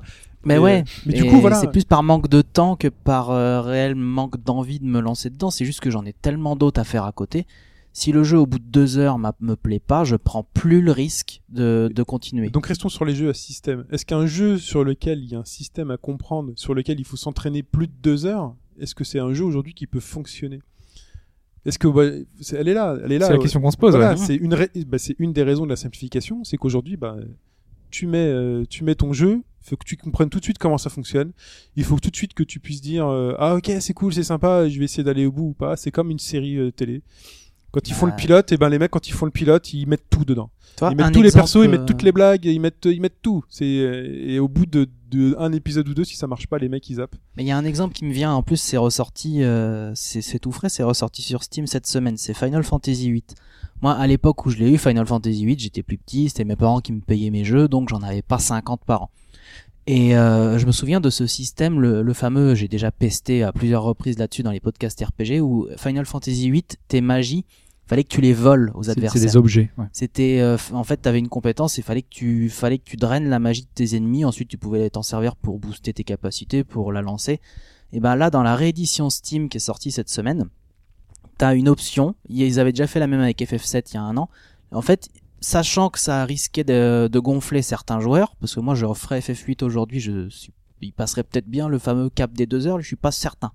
Alors qu'à l'époque si. Et là maintenant du coup ils t'ont mis une option, c'est genre bah tiens les magies en fait plutôt que tu t'emmerdes à les voler, les magies de base du début du jeu, on te les donne. On t'en file 100. C'est le maximum pour ça. chaque. Ah, moi non plus, j'étais pas au Tu courant. t'as, Ouais, t'as- j'ai- j'ai lu t'as ça, cette option. ouais. C'est facultatif, hein, mais tu peux, au début du jeu, te attribuer à tes persos 100 magies de feu, de glace, de machin, pour pas avoir à t'emmerder à le faire. Tu, tu seras obligé de le faire tôt ou tard, mais dans les premières heures de jeu, qui pour le coup sont quand même primordiales pour euh, te décider à continuer ou non, tu n'es plus obligé de faire ça. C'est une contrainte en moins. Et, euh, parce qu'à mon avis, ils ont bien conscience que ça peut saouler des joueurs, ça. Ah, bah, complètement. Et euh, bah donc voilà, on a une des raisons. Donc euh, je sais pas si par exemple sur Bravely Default, Il y a des simplifications qui sont dans le même esprit, euh, qui permettent par exemple d'éviter tous les monstres. Euh, quand on se balade dans une map, euh, si le donjon nous saoule, eh ben on fait euh, aucune apparition. Donc du coup on passe euh, simplement. Ouais. Ce que je vois de salutaire de ce que tu dis de Bravely Default et de FF8, c'est que c'est une option et que tu peux Oui. continuer à taper le mode à l'ancienne. Tant que tu as, tant que tu offres ce choix, pour moi, allez, il n'y a pas de problème, ça passe. Admettons. Donc en gros, ce qu'on est en train de dire, c'est qu'aujourd'hui, en fait, finalement, on n'a pas le choix. On est obligé de proposer des jeux qui sont immédiatement accessibles avec tout. Est-ce que, enfin voilà, on- nous c'est pas forcément le ce qu'on cherche. hein. On cherche parfois des jeux, euh, on, on le sait, on cherche des jeux sur lesquels il faut s'entraîner, il faut travailler. Mais euh, est-ce- finalement, c'est euh, même pour toi, Choura. Enfin, je sais pas, toi, il faut forcément que ton jeu soit accessible dès les Ben, premières minutes. Pas, pas nécessairement. Disons, pour moi, il y a deux, il y a deux choses qui, qui jouent. Donc déjà, c'est ce que disait Hobbes. Il y a beaucoup plus de jeux euh, qui sortent chaque année. Et puis surtout, maintenant, on a les moyens de se, se les payer un peu quand on veut. Donc forcément, moi, je sais que j'ai tendance à en acheter beaucoup plus. Dit-il Et- avec sa sa console qui traîne et qui n'a pas été lancée encore. Ouais, si, Avec si, sa un carte petit gold, euh, là, euh, Ouais, mais euh, non, non, il y a ça, et donc il y a le fait qu'on ait moins de temps. Euh, on, a Ouais, des, on, a des, simplement. on a des boulots qui sont Des exigeants, euh, certains ont même des vies de famille, paraît-il, enfin des, des choses comme ça Truc qui de fou. Et, donc cette génération-là, un peu euh, la génération, euh, la nôtre en fait, des, des joueurs qui étaient, qui étaient un petit peu hardcore et qui étaient prêts à se lancer. Cette génération-là donc a vieilli et la nouvelle génération, pour le coup, bah, comme tu disais, elle a été élevée aux jeux sur smartphone ou en tout cas à des jeux avec une immédiateté un petit peu plus euh, marquée. Et donc pour le coup, c'est pas ceux-là à mon avis qui vont accepter de s'y mettre. Euh, moi, pour en revenir à mon cas, c'est vrai que disons qu'un jeu qui ne m'amuse pas dès le début, mais il y en a plein, hein, mais faut vraiment que j'ai lu des tests, euh, que des gens m'aient dit non, non, mais tiens le coup, ça va valoir la peine au bout de quelques heures. Si euh, c'est un truc que bout j'ai 20 l'habitude de mec. faire. Tiens, tiens le bout. Bah, Ouais, F- en F- 20 heures, c'est FF13, génial. FF13, Voilà. voilà, tiens le J'allais coup 15 reprendre, heures. ce- j'allais reprendre cet exemple. On m'a dit la même chose. Au bout de 18 heures, j'en pouvais plus. Bah voilà, moi j'ai j'ai même pas, j'ai fait, fait, console. 10 j'ai fait 10 heures, j'ai dit non mais c'est bon, j'arrête les frais maintenant. Il très. tout prêt là. euh, T'étais, Ah, ben oui, y il- arriver. Il paraît. hein, il Maintenant, paraît c'est vrai que j'étais j'ai prêt, mais, j'ai pris cette habitude grâce à Internet d'aller voir les avis des mecs qui ont continué. Et donc je, je lis bien tout ce qui tout ce Et qui est pourtant écrit. c'est c'est terriblement triste ça ce ce genre de Complètement. réflexion tu vois. c'est c'est très binaire. Tu dis que tu passes à côté de plein le de choses. D'autant plus qu'il y a des titres, euh, tu le sais quand euh, tu vas en chier. Tu prends un jeu de combat, tu vas pas t'y mettre si tu te dis, oh, j'ai pas envie de, euh, de, de, de me mettre au système de jeu, quoi que ce Mais soit. complètement, tu veux faire un donné, Guilty Gear, tu le sais, tu quoi. vas être obligé de bosser pour pouvoir arriver à faire. Ah, euh, voilà. j'ai quand même euh, instinctivement, vois, je, je reste un romantique dans l'âme. instinctivement, le jeu au début, je sais quand même s'il y a des chances que j'accroche ou non. Euh, si je ressens rien, c'est marrant comme on peut faire des parallèles avec certains autres domaines, euh, la façon dont je le dis là, mais si au début, si, si au bout de deux heures je ressens rien, c'est peut-être simplement que voilà, c'est pas un jeu euh, qui est fait pour moi et je vais pas me faire que des potes en disant ça. De toute façon, on y reviendra après. Mais moi, Dark Souls, pour le coup, tombe complètement dans cette catégorie. Et surtout, enfin, ce que tu disais, c'est que parfois on n'a pas beaucoup de temps et on a envie de jouer à beaucoup de choses. C'est ça. Donc, est-ce qu'on a envie finalement de se dire, ok, je vais passer 25 heures sur euh, Ryu euh, de Street 4, sur- dans le mode en trailing et euh, sur l'online, et ne faire rien que ça, et à côté, ben, tu passes à côté des autres jeux qui sortent. Et est-ce que, bah voilà, est-ce que c'est pas notre appétit qui fait que, bah, on nous force, nous les développeurs, à faire des jeux simples, rapides? Des fois, c'est bien aussi de se concentrer sur sur un jeu. euh, C'est bien aussi. On aimerait, C'est mais c'est difficile à faire. Hein. Et je sais que, enfin, Alphonse, il, enfin, il y arrive plus ou moins. Moi, Euh, je ne fais qu'un jeu à la fois, c'est tout. Voilà. Ouais, et je moi- termine. Et après, Moi, je clairement, ma, ma façon de consommer a évolué. Maintenant, c'est vrai que je suis, j'ai tendance à vouloir fournir partout, à picorer. Et donc voilà, forcément, il y a du déchet. Il y a pas mal de jeux qui restent sur la touche. Moi, j'ai un- agenda de jeu pratiquement. Je fais, ah, là, bah, là, je, je suis bientôt en vacances, etc. Bref, les défauts pour les vacances. Là, parce que je sais que je vais pouvoir avoir énormément de temps et que c'est un jeu qui demande énormément de temps. Euh, Tearaway, je sais pas, il y a un moment, je vais pas avoir énormément de temps pour y jouer. Bon, ça, celui-là, celui-là, s'il est bien, celui-là, je vais l'acheter. et- Et là, la, Je pourrais me le faire la consommation de jeux mobiles est plutôt pratique parce que ça va être euh, en général des petites parties assez courtes Ouais, que tu peux ça, caser. bien. ouais. Et souvent sur console de salon, par contre, c'est des parties plus longues. Ça va demander un peu plus d'entraînement, un peu plus Sur, de... sur console portable, ça passe. Sur console de Ouais. salon, hmm, de toute façon, le- typiquement, bon, le, le- le jeu système n'est pas forcément. C'est un jeu qui est plutôt long. On n'a pas, on a parlé de la difficulté, on n'a pas parlé Ouais. de la durée de vie. C'est des jeux qui ont quand même des, des durées de vie plus euh, assez conséquentes. conséquentes, ouais. Aujourd'hui, un jeu, quel que soit son genre, s'il fait moins de, on va dire 10 heures, c'est une merde. On est d'accord. Ou c'est, on se fout de notre gueule. Ou c'est, euh, c'est le même que la dernière fois, mais ils ont juste changé l'habillage. Souvent. ouais. donc Il y a, a des exceptions, évidemment. Il y a quelques exceptions, heureusement. On a parlé donc des coûts de production plus élevés, bah, qui font que bah, les entreprises sont obligées de faire en sorte que leurs jeux soient rentables et donc se vendent, et que donc pour qu'ils se vendent, il faut pas euh, faire peur. Mais plus que se vendre, c'est le fait que on, euh, ça a coûté très cher à développer. On t'a fait, on a modélisé une statue euh, énorme. Faut que les joueurs le voient. Il Oui. faut, c'est obligé. On peut plus se permettre d'avoir un niveau caché. euh, non, non, il faut que tout le monde soit au courant. Donc du coup, bah, ils te forcent à te, à te, à te le montrer. Et euh, bah, ça va à l'encontre finalement de ce que tu veux, euh, ce que tu veux faire, quoi. Appuie sur X pour voir la statue. C'est- Ça me rappelle le, début de Zelda sur NES. Quand tu le laisses défiler après le générique, t'as tous les objets qui apparaissent. Comme ça, tu vas dire, ah, faut que je trouve ça, faut que je Et, trouve ça. et d'ailleurs, quand- je trouve ça intéressant quand tu parles de niveau caché, c'est que quels sont encore les jeux qui te permettent de débloquer encore des petits trucs derrière, qui justement sont, ont un rapport direct avec l'investissement que tu vas y mettre, quoi. T'as les modes plus dans les RPG quand même. Ouais. Ça se maintient. Ouais, non, tu, tu gardes toujours quand même un peu de contenu, mais c'est du contenu de fin de jeu. C'est là justement que les jeux, moi, arrivent encore à m'accrocher. C'est quand tu sens un petit peu le la carotte, quoi, l'incitation à continuer. J'en ai eu un, moi, il y a pas si longtemps, c'était Divinity 2, un, un RPG sur PC. Et au, début, peut-être aussi parce que je suis pas bon, mais au début, j'en prenais plein la tronche. Euh, surtout que ça reste un jeu où si t'as le malheur de t'aventurer dans la mauvaise zone, bon bah tu te fais dégommer en 2-2 et merci, au revoir. Divinity, c'est avec le dragon. euh, C'est ça, tu te transformes en dragon. Et en- mais ce qu'il y a, c'est que je sentais quand même le, le potentiel et je me disais bon, je vais en prendre plein la tronche pendant quelques heures, mais je je pense qu'à la fin ça vaudra le coup. Et effectivement, à la fin, à la fin de Divinity 2, j'étais le roi du pétrole, je démontais tout le monde parce que j'avais pris le temps justement de monter mon personnage, de faire évoluer ses compétences. Le jeu m'en avait donné envie. Il était il était dur mais pas injuste. Et euh, je pense que ça c'est à mon avis par là que ça passe maintenant pour arriver à accrocher un, joueur sur la durée, il faut trouver ce bon équilibre entre accessibilité, difficulté.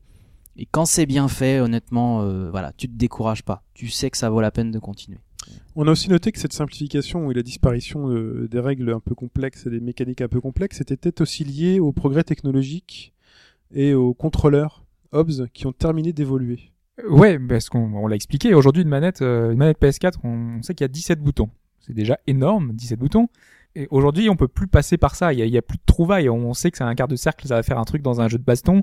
On sait que un carré carré euh, triangle, ça va faire quelque chose d'autre. Aujourd'hui, on peut plus innover là-dessus. On est obligé de, de trouver ailleurs. Et aujourd'hui, l'innovation, elle est plus dans le gameplay. Elle est ailleurs. Elle est dans les graphismes. Euh, elle est euh, dans la bande son. Elle est euh, Dans services. l'histoire. Dans les services, euh, Ouais, dans les services, ouais. par exemple les, les tablettes qui vont se greffer à ton jeu. Donc c'est un système encore euh, extérieur. Pour essayer de te faire une approche un peu plus variée. quoi. Donc en fait, ce que tu veux dire par là, c'est que les efforts qui sont faits par les créateurs de jeux ne sont plus dans quelles règles sympas on va s'amuser à mettre. On... Comme si on avait tout inventé en fait déjà. Voilà. Donc euh, maintenant, qu'est-ce qu'on pourrait faire d'autre Euh, Voilà. Donc plus de musique, plus de. Et puis c'est plus simple à faire aussi. Un jeu indé, on va te faire, on va te faire un truc un peu poétique et tout, hop, euh, direct tu trouves.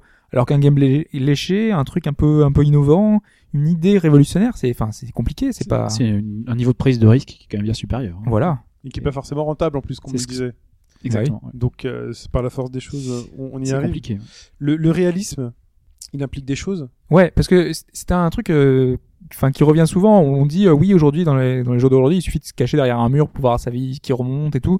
Mais c'est juste un souci de, de réalisme aujourd'hui. On peut plus faire un jeu comme on le faisait autrefois. Quand on avait dans un jeu Mega Drive un personnage qui était en face de nous, le personnage, le, le personnage non joueur, il faisait juste un, un aller-retour dans sa zone et enfin il, il avait pas, il nous, il y avait pas de champ de vision, il nous voyait pas et ça nous choquait pas. C'était son pattern. Il faisait son, son sa vie tout seul. Aujourd'hui, quand on a un adversaire en face, l'adversaire a une intelligence artificielle. Donc s'il nous voit, hop, il va vouloir nous attaquer. Euh, si tu te caches derrière une, caisse, il va vouloir faire le, le tour de, de toi, et essayer de, de te déloger.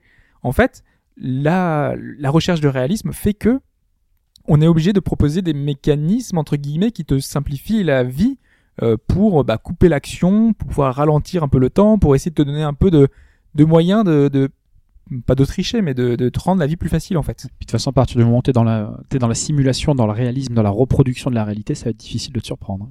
Et puis on, on cherche aussi à avoir une mise en scène. Le réalisme, il nous amène à avoir une un réalisme cinématographique, tel que je l'appelle moi souvent. C'est-à-dire qu'avec des explosions, avec beaucoup de choses qui se passent à l'écran, vite, avec des angles de caméra qui changent.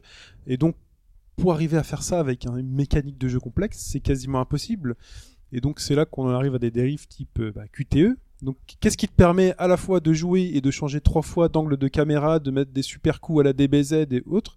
Bah c'est juste bah on te le fait. On te met les angles de caméra on te met les caméras qui tournent autour des persos les zooms les dézooms les coups de fou et tout. Et on te dit juste bah là t'appuies sur X On, te donne 10 secondes. voilà Allez. Euh, allez là t'appuies sur Y vas-y vas-y valide Raté. Oh, c'est pas Oh, grave. Il va juste grave. te donner un coup de poing, mais par contre, la prochaine fois, tu le fais bien quand même. mais regarde il est- était cool cette séquence quand même on te la remet on te remet au début de la séquence et là tu retombes devant le dragon et voilà et tu renchaînes truc. et là, je, il y a, il y a de l'innovation quand même, parce que tu regardes les QTE de Rise, maintenant c'est plus appuie sur X, c'est regarde, la silhouette de ton ennemi est bleue, Ouais, la bonne couleur. devine.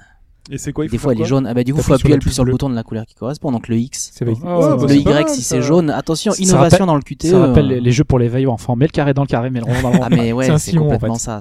Ouais, c'est ça.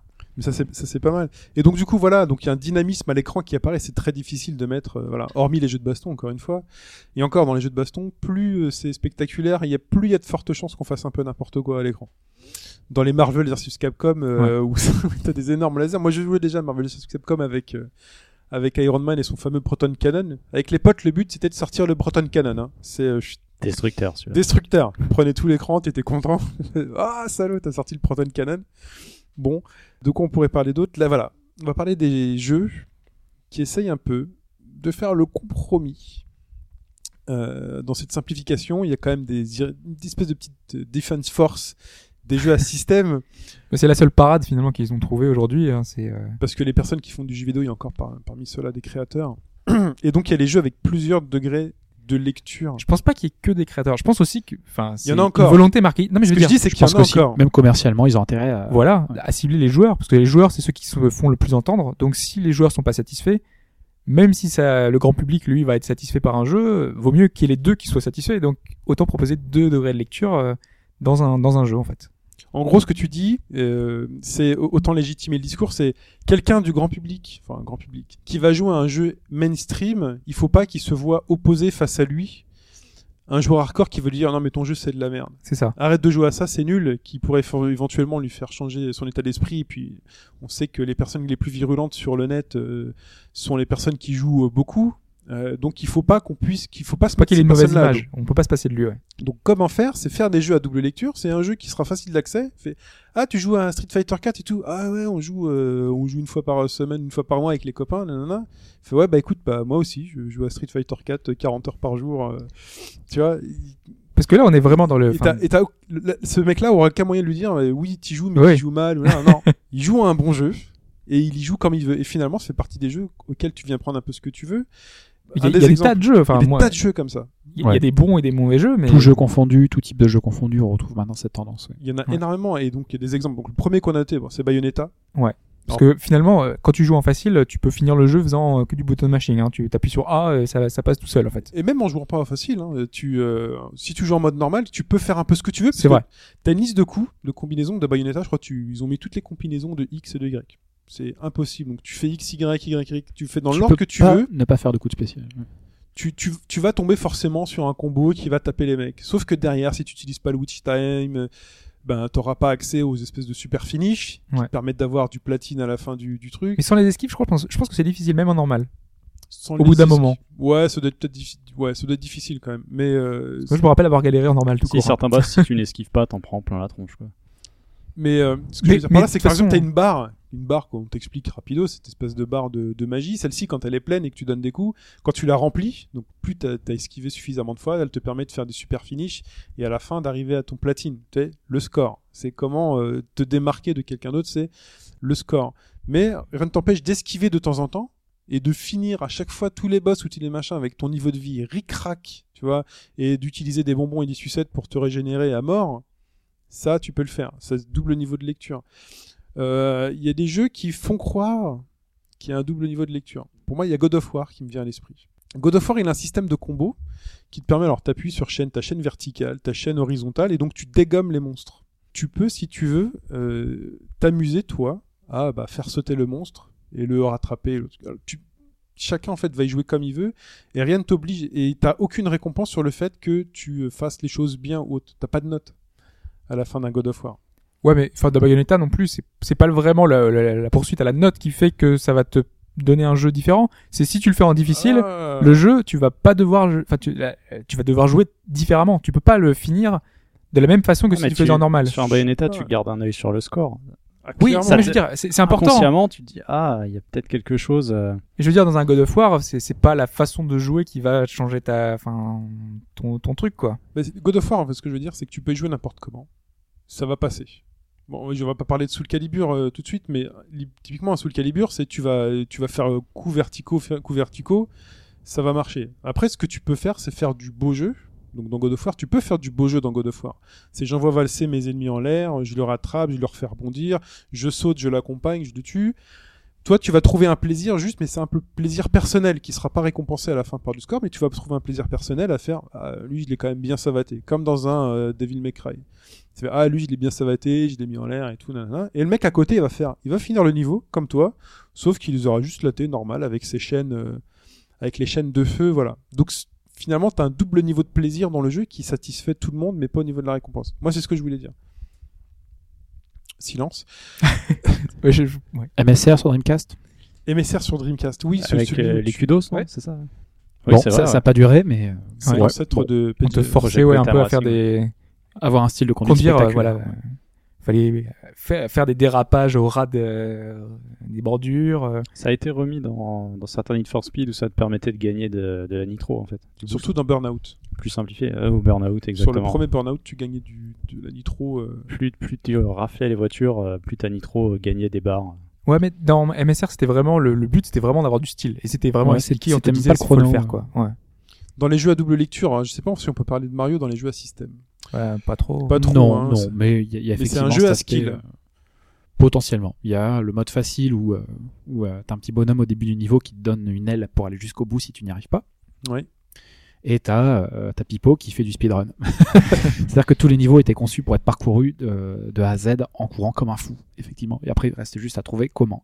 Ça marche. Mais c'est pas un jeu système pour le coup. Non, non, c'est. euh, Mario a deux, mouvements, a en général. Il tape, euh, il saute, pardon, et il sert de son, euh, de son mouvement spécifique qui est lié à son costume. Mais ouais, donc on y reviendra tout à l'heure, mais sous le Calibur, par exemple, c'est- l'exemple Ouais, type Soul du jeu de baston à deux degrés de lecture. Ouais. Et autre point pour lequel on en, on en arrive là, c'est qu'il y a ces jeux où finalement nous joueurs, on, parfois on cherche du challenge et tout, et puis on se rend compte que finalement le joueur, eh ben, il lit aussi des livres, il va au cinéma, il cherche peut-être aussi autre chose, et comment lui apporter le plaisir qu'il a dans les livres et au cinéma, bah, euh, dans un jeu vidéo, parce que le jeu vidéo, bah, en fait, en gros, on se place sur le créneau bah, du sentiment, de l'émotion, euh, de l'histoire, du scénario, pas du tout. Euh, on a parlé de QTE juste avant. voilà, il y a des jeux, bah justement, il y a des jeux qui nous nous proposent rien d'autre qu'une aventure interactive sans règles du jeu, parce que ça procure aussi du plaisir immédiat, euh, de l'émotion, euh, sans euh, gameplay, euh, sans euh, gameplay compliqué, sans gameplay recherché, Oui, sans parce que de jeu. enfin, moi je pense à The Last of Us par exemple, qui a une vraie histoire, une vraie narration. Euh, le gameplay est pas très complexe, mais il est suffisant pour pouvoir euh, prendre du plaisir. Mais on n'est pas dans la recherche du euh, voilà du, du système. On n'a pas un truc euh, vraiment poussé comme on peut l'avoir dans un beat'em all ou comme dans un vraiment un jeu très très complexe. Là non, on est dans un truc qui, On qui met l'accent sur le sur l'histoire quoi. C'est bienvenu, vous allez vivre une aventure, euh, laissez-vous porter, et puis on fera tout ce qu'il faut pour que vous ne soyez pas trop bloqué, trop mal à l'aise ou autre. Dans les extrêmes, on a Journey par exemple, qui est vraiment le quasiment pas de gameplay, c'est vraiment le, le minimalisme absolu et on et ça marche. Ça, marche. Voilà. Après, on citera aussi euh, bah, Heavy Rain qui vous propose de vivre un film. Voilà, c'est un film. euh, bienvenue. Vous allez mettre le même temps que tout le monde pour finir et vous en parlerez. Cherchez votre popcorn. Ouais. Allez chercher votre popcorn et Coupez vous allez. euh, et l'in- et l'intérêt du média jeu vidéo là, c'est que vous n'allez pas forcément tous vivre la même chose de la même manière. Donc euh, voilà, et ça permet d'ouvrir la discussion. Et puis vous avez vécu autre chose. Et euh, donc c'est ce besoin de gens, des, des gens, bah, d'avoir un truc un peu interactif, des histoires auxquelles on est un peu le héros. Sauf qu'à la fin là, on va se raconter mais des histoires en fait. Alors qu'avec un jeu à système, on va pouvoir se raconter une histoire, mais l'histoire qu'on a créée grâce Ouais. en fait à, à l'action qu'on aura menée, euh, la, la- la façon dont on a battu un boss, la façon dont on a réussi à, à atteindre notre objectif, euh, notre super score, comment est-ce qu'on a enchaîné euh, certaines euh, certains monstres. Il y a une, une euh, un côté en fait, euh, on se la raconte auprès des autres quoi. Et c'est très plaisant et c'est différent. Chacun a sa propre expérience du jeu. ouais. Je Voilà. pense que c'est une bonne définition aussi du, du jeu système. C'est un Donc jeu voilà qui comment- propose à chacun une expérience différente Donc, en selon gros- ses envies, son niveau et ainsi de suite. Donc en gros, voilà comment on en est arrivé là. Nos besoins ont changé, euh, l'époque a changé, et aujourd'hui raconter une histoire avec un shmup et même avec un jeu de baston, hein, raconter une histoire, euh, bon. donc ça marche beaucoup moins. Mais on va maintenant essayer d'aller voir euh, comment sont traités ces jeux à système, voir s'il n'y a pas peut-être une, une cause de culpabilité chez, chez nos amis les médias.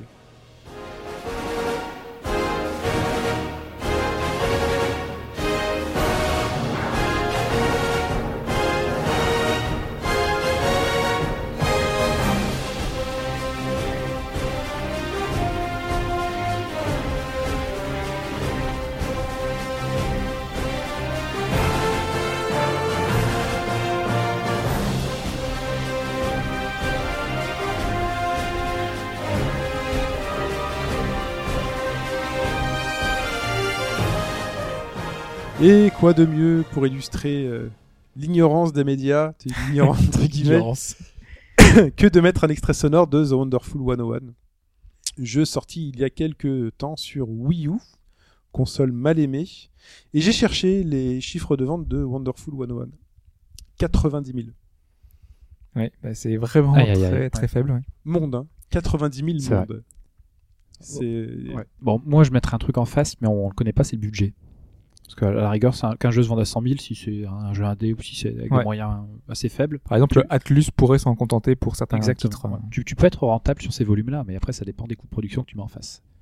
Et donc, comment sont traités ces jeux à système avec euh, mécanique et règles du jeu complexes par les médias? Euh, Comment ils sont testés? Quand on parle des médias, on parle donc bah, des médias jeux vidéo hein, et la manière dont ils sont testés, euh, Enfin, les, c'est les plutôt avis la- qui ressortent. Enfin, euh, aujourd'hui, on a des tests qui sont, enfin, limite des. On te teste point par point. On a vraiment un espèce de, on te décortique un jeu C'est de vraiment la comme un. nomenclature, oui, plus Voilà, que ouais. du test. Le plaisir de- du jeu apparaît vraiment seulement dans la conclusion en fait. On va te dire euh, euh, les graphismes ont été comme ça, le gameplay il est comme ça, la musique elle est comme ça, et à la fin on te dit bah tout ça ça fonctionne ou ça fonctionne pas, et vous vous allez prendre du plaisir ou pas.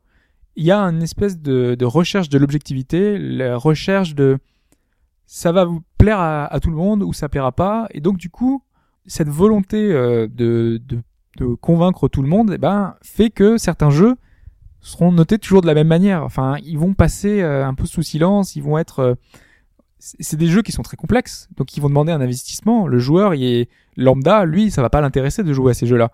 Donc du coup, ben, le, le testeur est obligé de dire, il y a un bémol sur ce jeu-là. C'est peut-être, c'est pas, ça va pas plaire à tout le monde. Ici, gros- ça va pas plaire à tout le monde. Forcément, dans la note, ça va s'en ressentir. Ce qu'il dit, c'est je sais à qui je m'adresse, et vous, à me lire, vous êtes euh, 3 millions à me lire, Et parmi ces 3 millions, bah, ça va en intéresser 100 000. Voilà. Donc, bah, les 2 900 000 qui restent, euh, n'y allez pas. Et donc, comment faire retranscrire ce n'y allez pas, ça va pas vous plaire, euh, que de lui mettre une mauvaise note?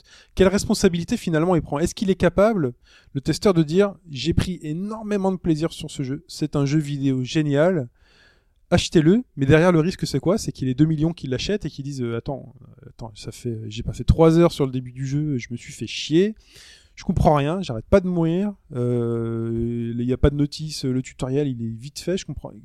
Non, je ne reviendrai plus finalement lire, lire tes tests et je perds la confiance que j'ai en toi, toi testeur. Et donc, quelle responsabilité? Donc, elle est là la responsabilité des médias. Comment, dans un test classique, faire retranscrire euh, à la fois la cible du jeu, mais aussi la cible, la cible de lecture Comment Abandonner la note, peut-être déjà, tout simplement. abandonner là On a dé- déjà eu ce, ce débat-là, mais c'est très. euh, Bah, déjà, ce type rien de que jeu, ça, euh, ouais, Pour moi, c'est c'est- fondamental. Est-ce que tu donnes des, est-ce qu'on donne des notes à des livres? Personne ne note des livres. Parce que chacun a sa propre lecture, chacun a sa propre expérience du livre. Pour le jeu vidéo, à mon avis, ce serait pas complètement aberrant. À partir, la note a été utile à une époque où tu pouvais taper vraiment des grosses merdes. C'est-à-dire où tu avais des jeux avec des bandes son vraiment pourries, des gameplays pas possibles, une difficulté hors du commun et ainsi de suite. Ça permettait, la nomenclature permettait de, permettait de large mesure de séparer le bon grain de livret. On n'en est plus tout à fait à cette époque-là, je pense quand même. Mais pourquoi on n'est pas capable, justement, quand on écrit un test, enfin, quand quelqu'un, nous on n'écrit pas de test, mais quand quelqu'un écrit un test, pourquoi il n'est pas capable de dire ce jeu-là, il est génial pour Mais- cette cible-là? Par exemple, The Wonderful 101, le test, si vous allez le lire, le test de jeuxvideo.com, le test est élogieux du début à la fin. Oui. Sauf qu'à la fin, la note du titre, c'est, euh, je crois, c'est 15, un truc comme ça. Ils, la- ils te disent, c'est parce que ça ne s'adresse pas à tout le monde. La conclusion est un peu en contradiction avec tout le texte en fait. Ils te disent, euh, bah oui, mais ça vous plaira peut-être pas. euh, ça, Ils vont vous dire ça a la saveur d'antan. ou, euh, ah, Voilà. ça plaira à certains. c'est Ah ouais. c'est assez complexe. euh. Tu- du coup, tu tu sais pas trop comment te situer par rapport à ça et- enfin nous joueurs, alors qu'on aimerait le recommander à tout le monde, en mettant la réserve, bien sûr, on va dire peut-être que ça vous plaira pas, peut-être que vous aurez pas le temps à investir pour le faire, mais ça, ça doit ça doit être dans le texte, ça doit être dans le ça doit être là présent et c'est pas forcément présent justement. Mais ça se retranscrit aussi parfois par les ventes. hein. Donc on le voit sur The Wonderful 101, sur Mirror Edge, qui est pour, pour nous euh, enfin un jeu à système, puisque c'est un jeu dans lequel il faut euh, il y a des règles d'environnement à appréhender qui sont pas évidentes quand tu le mets dans les mains de n'importe qui. Mirror Edge, euh, C'est tout un jeu complexe, ouais, Voilà. à prendre en main. euh. courir sur les murs, euh, faire trois galipettes, machin, faire des bons temps pour arriver à la fin et trouver les bons raccourcis, c'est pas forcément. Je sais que j'ai détesté au début, hein, vraiment. Je, je voulais pas progresser tellement c'était c'était horrible. Mais quand tu atteins, voilà, quand tu atteins un certain niveau de, mé- de, maîtrise du gameplay, tu t'éclates, hein, Yamakasi, pour de vrai. Ce jeu-là, il a mis énormément de temps donc à démarrer au niveau des ventes. Il a pas eu des super notes. Non, non, à l'époque, non, plutôt pas. Et euh, aujourd'hui, il fait partie des, entre guillemets, euh, meilleurs jeux de la génération Ouais. pour beaucoup. L'aspect Diane Retry a été décrié comme pas possible en disant attends, c'est trop nul. Pour savoir comment avancer, il faut mourir. Et donc ça s'est passé comme un défaut auprès euh, des critiques, alors que dans un Super Meat Boy, c'est juste génial. D'ailleurs, hein. Là, t'es sur la niche de la niche de la niche, hein, quand même, Super Meat Boy. Ouais. Si Super Meat Boy est la référence des jeux complexes, on va pas s'en sortir. Non, non, mais euh, c'est c'est-à-dire qu'il y a des points qui sont mis en avant par les, par Je- les je vois bien, et qui sont Ce qu'on voit comme une qualité parfois est un gros défaut pour certains types de jeux, on est d'accord. Mais après, il y a aussi la façon dont ils le testent, c'est dont ils testent ces jeux-là. Euh, quand on, arrive dans un jeu comme ça à système, la difficulté pour le testeur, ça va être d'appréhender ce système-là. Et euh, quand on a, bah, comme eux, euh, une vingtaine d'heures pour le faire, comme nous par exemple pour un podcast, on va avoir le jeu en début de semaine et on va le tester en fin de semaine. On a par exemple, une vingtaine une trentaine d'heures pour le faire. En 20 ou 30 heures, parfois c'est pas suffisant pour pouvoir maîtriser le, système. Et eux, ils ont une deadline parce que c'est euh, le jour de la sortie. Faut le tester pour le jour de la sortie. Donc du coup, tu vas le tester un peu partiellement. Tu vas le tester mais en n'ayant pas tout compris. Ou alors tu vas le tester mais en n'ayant pas maîtrisé suffisamment pour prendre du plaisir. Parce qu'il y a certains jeux, euh, moi, enfin, je, l'ai déjà euh, dit souvent euh, au sujet de Monster Hunter. Au bout de, enfin, j'ai joué une dizaine d'heures. Moi, je prends pas encore de plaisir à jouer à Monster Hunter, mais je sais que je vais y arriver. Je sais que ça va me plaire. Je sais que je, je, je sais que je vais, je vais adorer. Mais pour l'instant, j'en prends vraiment. Je déteste. Je, mais, si tu, mais si tu devais le conseiller à quelqu'un, tu le conseillerais? Moi, je le conseillerais, ouais, évidemment, parce que En disant quoi Tu fais attends, pour l'instant je Bah oui. déteste, pour l'instant je galère. Qu'est-ce que tu dirais Mais alors? Je sais que je vais aimer Alors t'as pas encore aime. eu la quintessence du truc quoi. Tu lui dirais quoi? C'est c'est la difficulté C'est- justement. Ce serait donner un ticket d'entrée alors. Plutôt un ticket d'entrée plutôt que de dire faut le faire absolument. Eh, Pour moi, euh, déjà, eh ben, il faudrait pas la deadline, ça devrait plus être la sortie. C'est quand euh, on juge avoir suffisamment pris de plaisir avec le jeu, suffisamment joué au jeu. Mais là, t'es hors clic. Bah, je suis hors clic, mais c'est Voilà, comme ça. Il y a la pression Bah. du marché, il y a un lectorat qui en plus, on est en, je pense que le lectorat jeu vidéo est lui aussi dans l'immédiateté, c'est-à-dire qu'il veut avoir un avis concis, lisible en 15 secondes. Que peux-tu faire d'autre qu'une note et trois lignes de texte Aujourd'hui, le, test de Street Fighter 4, il est sorti quoi Un jour après la sortie du jeu. Comment tu émets un verdict sur Street Non, Fighter 4 tu lis les commentaires des tests euh, sur les divers sites, les gens ne retiennent que la note. À mon avis, il y en a une bonne partie, je saurais pas la quantifier, mais qui ne cherchent même pas à lire le test. Ils veulent juste la note. Et je pense que le, le, le site qui, essaie de, de s'affranchir de la note, mais c'est du suicide, parce qu'il faudrait que tout le monde le fasse. Si t'as un site qui arrête la note, eh ben les lecteurs vont aller sur un autre site qui, la, qui fait toujours comme ça. Mais ouais, pense mais- qu'on mais n'est pas c'est prêt d'en c'est là tout le problème en fait. gros problème. hein. Si tu mets pas de, si tu mets pas de note, t'es pas référencé, t'es nulle part, ça, pas, t'es une merde. Surtout maintenant avec Metacritic, euh, qui est devenu le truc de référence. euh, Donc du coup, ça veut, ça veut dire quoi? Ça veut dire qu'on continue comme ça? Bah, j'en Ça ai veut bien dire peur. qu'aujourd'hui, euh, les prochains jeux, euh, Bayonetta 2 par exemple, euh, les, si les testeurs ont 6 jours pour le faire, ils vont devoir s'habituer à, au système de Bayonetta 2 et dire euh, c'est de la merde ou pas. Après, Quoi bah, qu'ils sont habitués. Il y a un manque euh, de maturité générale dans le jeu vidéo. Après, quoi sur le dise, 2, qui il y a de que fortes Oui. chances que ce soit le même le système, système. que le 1. Ouais. Faudrait un système inédit, euh, enfin un jeu avec un système inédit. euh. Après, ils savent qu'ils vont s'adresser aux fans du 1 et que les fans du 1, ils ont limite pas besoin de lire euh, ni aucune critique ni aucun avis. Ils Mais ont imaginons- déjà prévu de l'acheter. Ouais, j'allais dire le prochain Platinum, mais là c'est pareil, c'est Platinum, donc euh, du coup. Mais le il y a prochain Platinum, The Wonderful 101, si on parle du dernier Platinum, The Wonderful 101, il a peut-être eu un texte élo- élogieux ou autre, mais au niveau des notes, quand les personnes regardent les notes et quand on connaît le, le panel de notes de certains sites, tu peux pas euh, regarder juste la note et te dire ce truc-là c'est un bon jeu. Forcément, tu vas sortir, tu vas dire ah, c'est un jeu moyen, ça a été raté. Et donc forcément derrière les ventes, ça se ressent. Un, The Wonderful 101, quelqu'un qui a acheté une Wii U et qui se dit tiens qu'est-ce que je vais acheter sur Wii U comme jeu? Il classe les notes par les, les jeux par note. The Wonderful 101. Non. Bon, Voilà. après, il y a une démo sur Wonderful 101, Ouais. 101, donc on peut au moins se faire une idée. Bon, mais, euh, Mais ça se fait vraiment juste, t'as juste une idée quoi. C'est pas vraiment, ouais, t'es voilà. pas dans l'histoire, t'es pas dans le truc. j'étais pas conquis par la démo, personnellement. Voilà, bah c'est Bah, ça. Et qu'est-ce qui explique alors Dark Souls? Bah, par- Parlons de Dark Souls tout de suite. Qu'est-ce qui explique que ce truc-là fonctionne? C'est une sorte de paradoxe, mais le, le titre a quand même beaucoup plus d'atouts que. Il s'est vendu à 2,4 millions d'exemplaires, j'ai regardé. Très bien. Et ouais. Non mais Dark Souls, Comme c'est Mirror Edge, hein, qui a plus de 2 millions. c'est c'est c'est autre chose parce que il a plus que simplement un système en fait. Dark Souls, il a il a vraiment un système. Il a il a un fonctionnement qui fait que quand t'arrives la première fois contre un monstre, tu meurs. T'arrives contre un boss, tu meurs. T'arrives devant un piège, tu meurs. Donc du coup, comment tu appréhendes le jeu? Comment est-ce que tu fais pour progresser dans le jeu? Eh ben tu tu vas prendre tes précautions. Tu vas pas arriver de la même façon devant n'importe quel mur, devant n'importe quel couloir. Tu vas là, tu vas flipper. Tu vas être devant ton couloir. Tu vas dire, je vais pas y aller. Je vais, je vais regarder partout. Je vais regarder en l'air. Le truc que tu fais quasiment plus aujourd'hui, c'est réfléchir. Dark Souls, c'est un jeu qui te fait réfléchir, qui te fait appréhender les situations différemment. C'est un jeu qui fait que t'es obligé de te préparer avant d'aller à un combat. Tu sais, tu vas voir, tu vas, j'ai mes six potions, j'ai mes six, euh, j'ai euh, mon arme qui est améliorée de telle façon pour que les dégâts soient euh, pile comme il faut contre l'adversaire.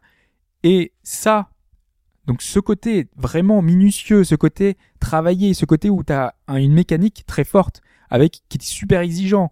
Euh, une fois que tu as terminé le jeu, tu refais le début que tu avais eu vraiment énormément de mal, alors que tu as les mêmes, les mêmes objets, tu vas les buter en deux secondes, les monstres. Le premier boss, tu vas le désinguer tout de suite.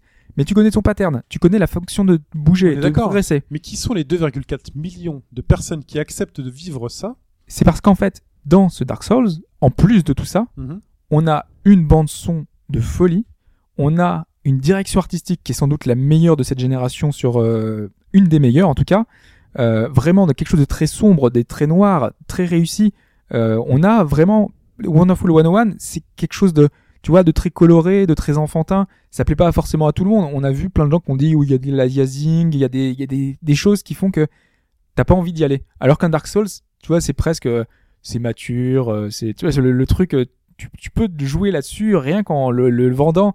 Moi je pense enfin Alphonse c'était pareil avec Vagrant Story, je crois que t'avais accroché euh, essentiellement pour la direction artistique C'est vrai, c'est vrai. Tu peux avoir un bon jeu système si autour t'as pas d'autres éléments qui peuvent convaincre un maximum de gens. Ça va être très très Parce difficile. que je pense que Wonderful 101 c'est essentiellement son gameplay. C'est- C'était que ça. Alors que Dark Souls avait Et autre aussi chose. son humour, il est super fun, quoi. Ouais, mais c'est pas mis en avant beaucoup quoi. Et ça, il est pas écrit sur la pochette. Bon, ah, tu le devines. Ah euh, bah, la jaquette. tu vois des super-héros euh, super sympatoches. euh, Ouais, mais tu te dis, Oui, c'est l'humour bon, de Sentai, enfin, ouais, c'est voilà. super niche, hein.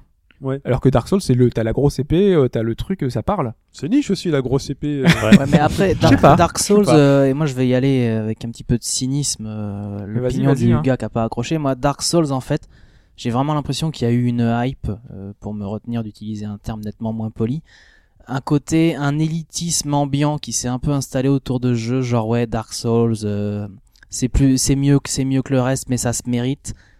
Mais euh, en fait, qui a joué aussi, je pense. Mais Est-ce que hein. ça permet pas justement d'ouvrir les esprits en disant, euh, ça peut peut-être aussi lancer, ça, lance un mouvement. Quand on voit qu'un Bravely Default euh, fonctionne très très bien, euh, ou que d'autres jeux comme ça qui commencent à de mieux en mieux fonctionner, bah, on a vu des, des jeux qui copient, entre guillemets. Aujourd'hui, on a, euh, enfin, Capcom qui veut faire son Dark Souls et qui fait euh, un Deep Down euh, qui est un mélange Monster Hunter euh, Dark Souls et c'est tout à fait dans l'esprit, en fait. et qui risque de cartonner. En plus, il est free to Et play. qui risque de cartonner, ouais. Donc il est Ah free to play, risque de cartonner parce qu'il est déjà magnifique. Donc en fait, ce que tu dis, Hobbs, c'est que on a réussi à faire entrer les jeux, les gens sur ce jeu-là parce que direction artistique. On- en fait, on leur a mis du sucre. Enfin, des un peu appâts, ça, ouais. On leur a donné des choses qui donnaient envie de venir, donc les graphismes, la musique, la direction artistique. Et fait bon bah puisque vous êtes là, Mais vous malgré avez tout, payé, vous avez payé, vous êtes là, euh, donc euh, c'est quand même un jeu qui a fonctionné aussi sur l'hype. Mais je veux dire, Ouais, mais alors, pas que la hype, quoi. je t'interromps. Pourquoi Dark Souls et pas Demon Souls Le premier, en fait? si. Enfin, c'est un succès d'estime quand même. le, assez Dem- énorme. le Demon Souls, euh, c'est plus nuancé déjà. Enfin, moi, j'avais, je m'étais repassé quelques tests. On était déjà dans une nuance.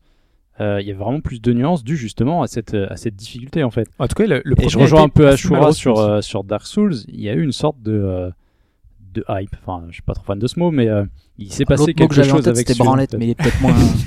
C'est un peu dur ça. Moi, je, je voudrais juste, enfin, quand tu finis le jeu, en fait, le, le premier truc qui te passe par la tête, c'est j'y suis arrivé. Enfin, enfin, et t'es content en fait, t'es fier. Tu te dis, euh, j'ai. Ah, Mais pourquoi il y a tellement cette 2,4 sensation. millions de personnes qui acceptent de souffrir et d'y arriver sur Dark Souls Déjà- sur Non, mais peut-être Déjà parce que, enfin, Après, c'est complètement à tort, mais euh, il y avait un nouveau support. Le premier était sorti que sur une machine, euh, l'autre sur Oui. les deux. Donc déjà, plus d'accessibilité au niveau, euh, au niveau du public euh, sur les machines. Quoi.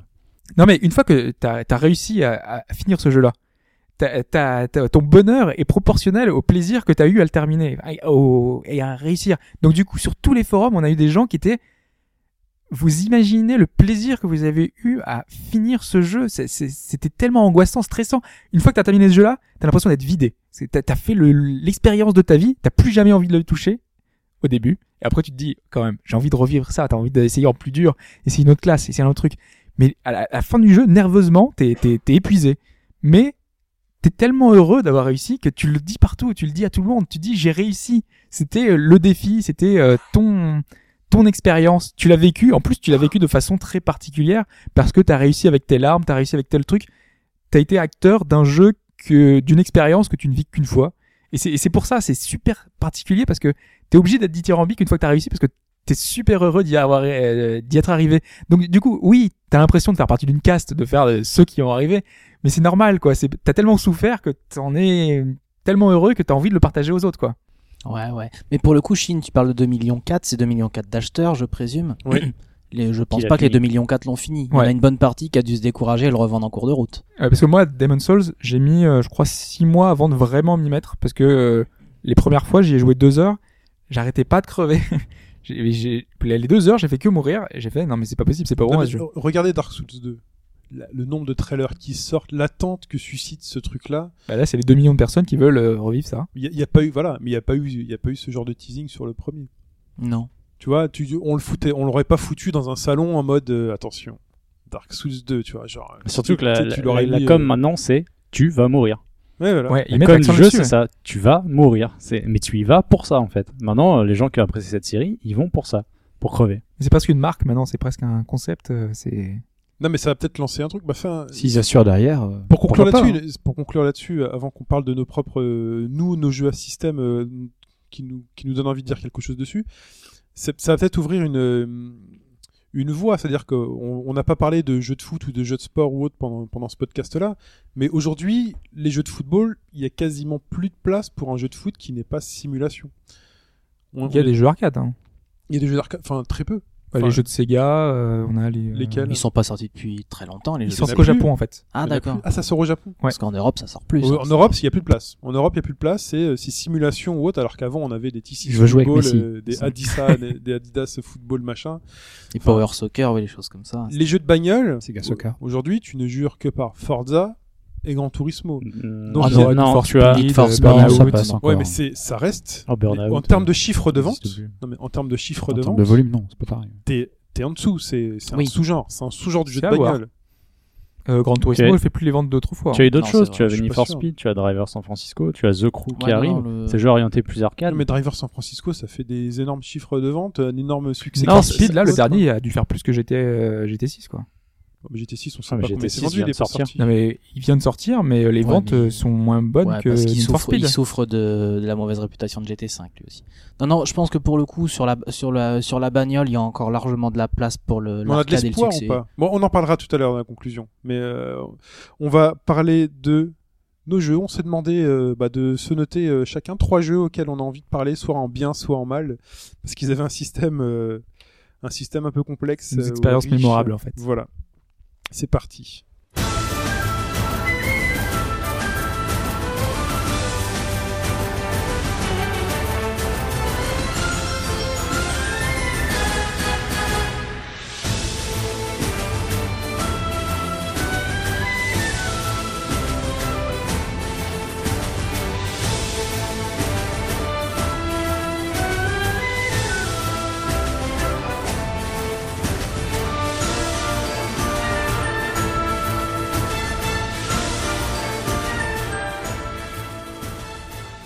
Et pour ouvrir le bal des expériences mémorables, je me tourne vers Alphonse, qui baille. Là, Au c'est dur, hein, ouais. dimanche matin, c'est dur. Qui baille. Et donc, euh, Alphonse, quelles sont tes trois expériences de jeu à système? Alors, je balance la sauce tout de suite. Je vais être positif. C'est trois jeux que j'ai grandement appréciés. Et il s'agit de Vagrant Story, Civilization et Railroad Tycoon 3. Je pense que ça, Story. euh, ça aura étonné personne, hein, les trois, le choix. Bah écoute, il y a quand même deux jeux PC. Alors je suis pas spécialement, enfin je l'étais, mais je suis plus trop un joueur PC. Mais ce sont quand même deux jeux qui m'ont marqué. C'est des jeux auxquels je reviens avec euh, avec plaisir.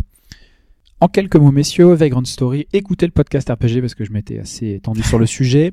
C'est un jeu avec un gameplay qui est assez aride. C'est un jeu qui t'est fourni avec une notice d'une petite dizaine de pages. Il faut se taper des menus, euh, le menu aide quelque part dans le jeu de mémoire pour trouver un petit peu d'indications. On l'a pas dit, je coupe. Hein. Euh, c'est peut-être parce que euh, on simplifie aussi les jeux parce que les gens ne mettent plus la, on met plus de notices dans les boîtes. Et ça, on l'a pas dit. Ah, du Mais- coup, à la place, on Moi, met des tutoriaux, C'est- euh, Les jeux sont devenus et tellement simples qu'il n'y a pas besoin Donc de du coup, on te met des tutoriaux, des grosses périodes de tutoriaux. Ouais, dès que euh, tu ne peux pas zapper, même si tu connais le. Alors qu'il y a beaucoup de jeux, voilà, euh, c'est avant d'y jouer, il fallait lire la notice pour comprendre ce qu'il fallait Ça, faire. ça, c'est un gros déclin. Oui, on a on a remplacé la notice euh, facultative et intéressante par un tuto qui est obligatoire et pas forcément intéressant. Ouais, Ouais, il y a ouais, certains tutos où t'as juste les touches T'as qui sont juste envie affichées. de mourir des fois. Quoi. C'est le, le machin, ça dure trois heures. Bref. Mention spéciale à Dragon's Dogma où c'est un énorme écran avec toutes les commandes affichées sur le sur un seul écran et tu comprends rien. De merde. Mais excuse-nous, Alphonse. Mais vas-y, continue. Euh, Je vous en prie. Bon, je vais pas détailler ici. hein. On va, je vais essayer de faire court. J'en ai déjà parlé euh, lors du podcast RPG. Il a pour point commun avec Dark Souls une direction artistique qui était vraiment, à mon sens, mais il n'y a pas consensus là-dessus autour de cette table, qui était assez exceptionnelle avec des musiques de la grande époque de Squaresoft, une ambiance assez sombre, un joli scénario, un héros mystérieux, euh, une méchante au gros sein et un vilain qui avait l'air vraiment très très vilain. Et ton personnage, tu sais qu'il est innocent, tu sais qu'il n'a pas pu tuer sa femme et son fils. Et t'as envie de résoudre cette histoire. Le jeu était assez brillant, il était très difficile. Pas de notice, énormément de types, énormément de types d'armes, énormément de monstres, énormément d'éléments. Fallait combiner tous ces éléments pour pouvoir s'en sortir. C'était l'un des jeux, très concrètement, où si vous preniez l'arme qui vous semblait la plus forte, qui avait le point de dégâts les plus forts, vous pouviez faire un contre un monstre, même si c'était la meilleure arme apparemment de votre bestiaire, de votre de votre inventaire. Ça, ça m'avait ça m'avait beaucoup plu. Donc, euh, ça, ça arrive fréquemment dans les RPG mais je pense que là c'était encore plus ah oui, c'était euh, très marquant. Enfin, en plus, tu Ouais. avais un système de chain, donc tu, ça faisait 1, 1, 1, comme ça, et tu faisais, euh, tu analysais l'ennemi, HP 3000. Ok, puis tu fais, oh putain, j'ai raté quelque chose. Ouais. Très, très, très, très aride, et je reviens le fait qu'il était, qu'il y avait très, très peu d'explications. Le jeu était vendu parfois avec un guide stratégique qui était très, très bien fait à C'est vrai l'époque. qu'on avait souvent des guides stratégiques à l'époque. Ouais. Bah, On celui-ci, hein. celui-ci est absolument salutaire, notamment Ouais. pour la forge. Sinon, tu ne pouvais pas savoir, c'était pas possible. Toi, c'est la direction artistique qui t'a maintenu dans le jeu. Oui, et, et aussi, ah, et après, comme l'a dit Hobbes pour, euh, pour, pour certains jeux, euh, le plaisir de vaincre, le plaisir d'arriver au bout et d'avoir de dire putain, ça y est, je l'ai fini. Et après, il y a, bon, il y a un mode pour Vagrant Story, il y avait un mode plus, et du coup, tu torchais tout le monde comme un bourrin, quoi. Et au bout du quatrième ou la cinquième fois où tu finissais le jeu, euh, tu faisais différence HP, donc euh, qui est la différence entre tes HP maximum et tes HP euh, du moment, et tu tuais le dernier boss en un, en un coup. Voilà. Civilisation. Civilisation, très inspiré euh, bah, du jeu de plateau. C'est l'un des rares jeux euh, qui permettent une telle richesse dans l'expérience. Le système est largement basé sur la diversité. La diversité de tout, des cartes, des unités, des bâtiments, des civilisations, des airs, et bien entendu, ce qui est assez presque unique pour moi dans le jeu vidéo, par les fins, c'est-à-dire qu'il y a différentes façons de gagner, et qu'à partir de là, chacun va avoir sa propre expérience. Vous allez vouloir faire Napoléon et buter tout le monde, vous allez vouloir aller être, vous allez vouloir être, euh, pardon, le premier dans l'espace, vous allez vouloir vous faire élire à l'ONU, mais il y a des milliers de manières de gagner. ça, il y a plein de possibilités différentes. Le jeu est super, euh, super riche, euh, plein d'options. En plus, à chaque fois, ils ont apporté des choses nouvelles. Enfin, là, les octogones, là, euh, qui, qui a rajouté un peu de, de stratégie dans le Ah oui, ça avait énormément de rajouter stratégie. Et puis bon, les add-ons aussi quand même par-dessus, qui, Oui. ont, qui ont encore re- qui, qui, ont- qui ont redu- qui ont, qui ont remis un petit peu la couche de complexité que le jeu avait un petit peu perdu, on est d'accord par De toute façon, à dans les, dans les jeux de stratégie, à chaque fois que tu 4 et rajoutes Civilization 3, ouais. une race, euh, une, euh, enfin, une civilisation, pour le coup, ça change euh, tout. Voilà, Bah, ça te- Pokémon avec change tout. fait par exemple. Voilà. Ouais. Ça modifie tous les gameplays. ouais. Troisième, un petit peu plus euh, sorti de derrière les fagots, euh, Railroad Tycoon 3.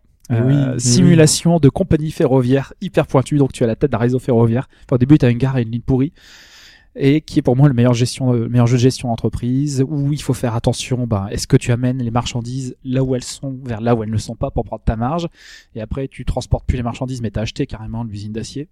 Au tout début du jeu, tu transportes euh, du papier, tu vas transporter du bois, à la fin tu transportes des bagnoles et des trucs super sophistiqués, de l'acier, etc. Et ouais, ça donne super envie quand tu commences et tout. T'as plein de possibilités, t'as Ah ouais. plein de. cartes. tellement restreint par l'argent. Ouais. Et l'ordinateur, il est tellement malin, lui, avec ses algorithmes. le cours de bourse, les intérêts de ta dette, la concurrence, le rachat d'entreprise, etc. C'était, c'était vraiment hyper, hyper pointu.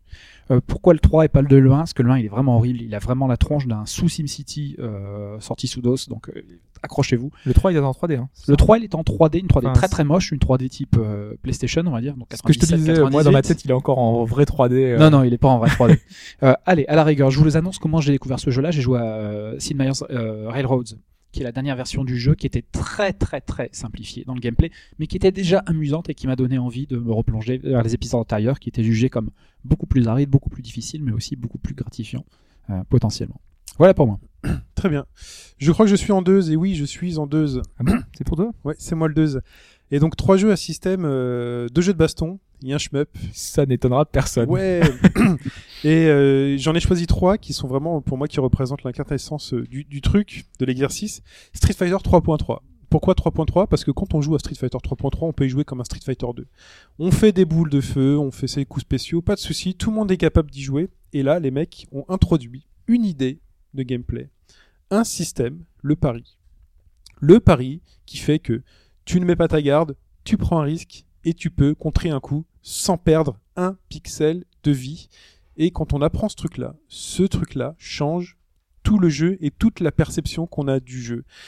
Ils ont, enfin, sur une idée de gameplay, sur un système qui était déjà complexe, un système de combo ou autre, parce que le système de combo dans Street Fighter 3.3 est très riche, il y a vraiment des choses très très fortes avec des Ils avaient rajouté des choses par rapport à, enfin, au précédent euh, Street, parce que c'était quoi C'était Street Alpha du coup avant ou c'était C'était euh, les Street, euh, ouais, c'était les Street Alpha. Alors est-ce qu'ils ont rajouté des choses depuis Street Alpha? Alors je sais que là, par exemple, tu peux faire rebondir les gens contre euh, contre des murs. Sur les ultras, elles sont un peu plus accessibles. Tu peux les sortir un peu plus souvent et tu les intègres plus facilement dans des euh, dans les combos. Le jeu est vraiment pensé combo. Euh, voilà, donc Street Fighter, euh, on a profité, il est vraiment pensé combo. Il y a vraiment des, des trucs, des launchers de combo ou autres. Et là, mais encore une couche de gameplay par dessus qui fait changer le jeu et qui te fait dire que quelqu'un qui maîtrise ce système-là ne pourra jamais perdre contre un mec qui débarque et qui joue à Street 2, c'est le pari et qui nous a donné une des plus euh, un des mots le event Momo Emo euh, comment dire Evo Ah oui. le moment Evo des plus mémorables de Daigo qui a postérisé euh, euh, contre. euh, voilà Justin Wong c'est le pari c'est ce système de gameplay ce ce système qui fait que tout le jeu change et qui fait qu'il est encore joué aujourd'hui Ouais, qu'on peut contrer quelqu'un à la dernière seconde, au dernier moment, Ça peux revenir change. dans la partie quoi. Ça, ça change absolument tout. C'est Ouais. juste euh, une idée de gameplay, euh, voilà. Et quand on ne maîtrise pas ce truc-là, c'est très frustrant parce que quand on le rate, on se mange le coup. Donc c'est un énorme risque.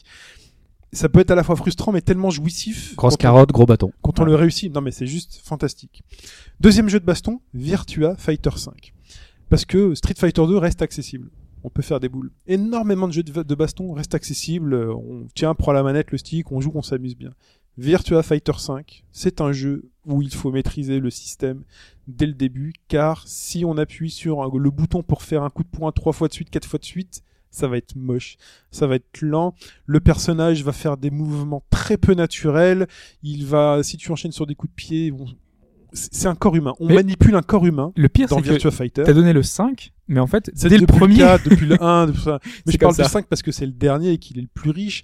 Mais si si vous maîtrisez pas le système, et là quand je parle de jeu à système, c'est vraiment Virtua Fighter 5, quand vous choisissez un mec qui fait, je sais pas, du kung fu, il faut savoir que quand euh, vous prenez, vous mettez deux coups de pied, euh, et ben il va prendre une stance particulière, et que derrière il faut enchaîner avec tel coup pour que ce soit fluide, et pour pas qu'il y ait deux secondes entre deux coups, parce que le corps humain, le temps qu'il se remette en position, et ceci, cela, ça c'était réaliste. Hein, et c'était un pour que vrai ça jeu, euh. ressemble à un vrai jeu de baston, euh, voilà. Et le pire là-dedans, c'est que quand on s'y met et qu'on apprend euh, à, à- à- à jouer à ce jeu-là et qu'on joue en ligne, ce qui m'est arrivé, c'est que moi, je maîtrisais un peu mon perso. J'étais arrivé euh, à quelques dan et tout.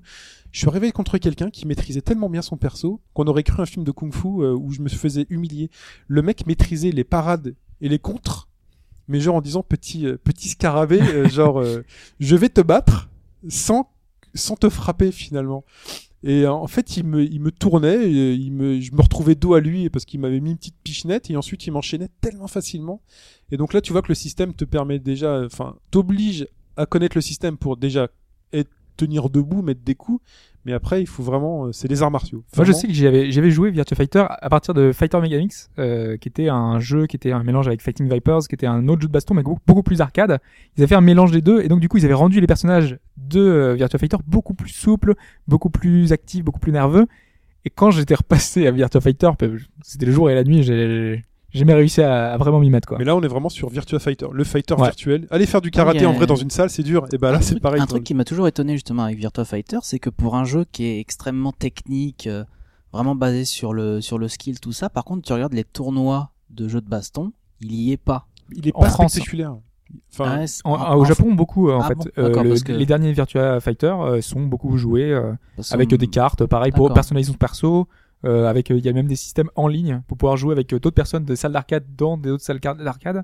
Il y a un truc très poussé que Sega fait euh, avec euh, avec ça, mais c'est vrai qu'en Europe, ça n'a pas beaucoup Tu regardes les tournois, l'Evo, tout ça, enfin même l'Occident, c'est hein, vrai, les c'est vrai, États-Unis. mais il y a peut-être une partie Virtua Fighter, mais cachée au fond du truc, parce que les mecs, ils sont quatre. Ouais, c'est pas il est pas hein, spectaculaire. non, mais il est pas spectaculaire. Ouais, c'est ça. Enfin, pour les gens, c'est pas, c'est Mm. pas ce qui donne les. Même si tu vois deux mecs qui savent extrêmement bien jouer à l'écran, les seuls qui vont prendre du plaisir à voir ce truc-là, c'est ceux qui savent ce qu'ils font et les deux mecs qui jouent. Ouais, Parce c'est que t'as hein. aucun moment donné un ultra qui va se déclencher où tu vas voir une mâchoire se briser en quatre, euh, des flammes. Non, Ouais, pour ça, faut du Guilty Gear, quoi. non, non. Tu vas Ouais. des- tu vas voir les mecs qui vont, ils vont, ils vont faire que contrer. Des contres, des contres, des contres, des contres, contre. euh, voilà.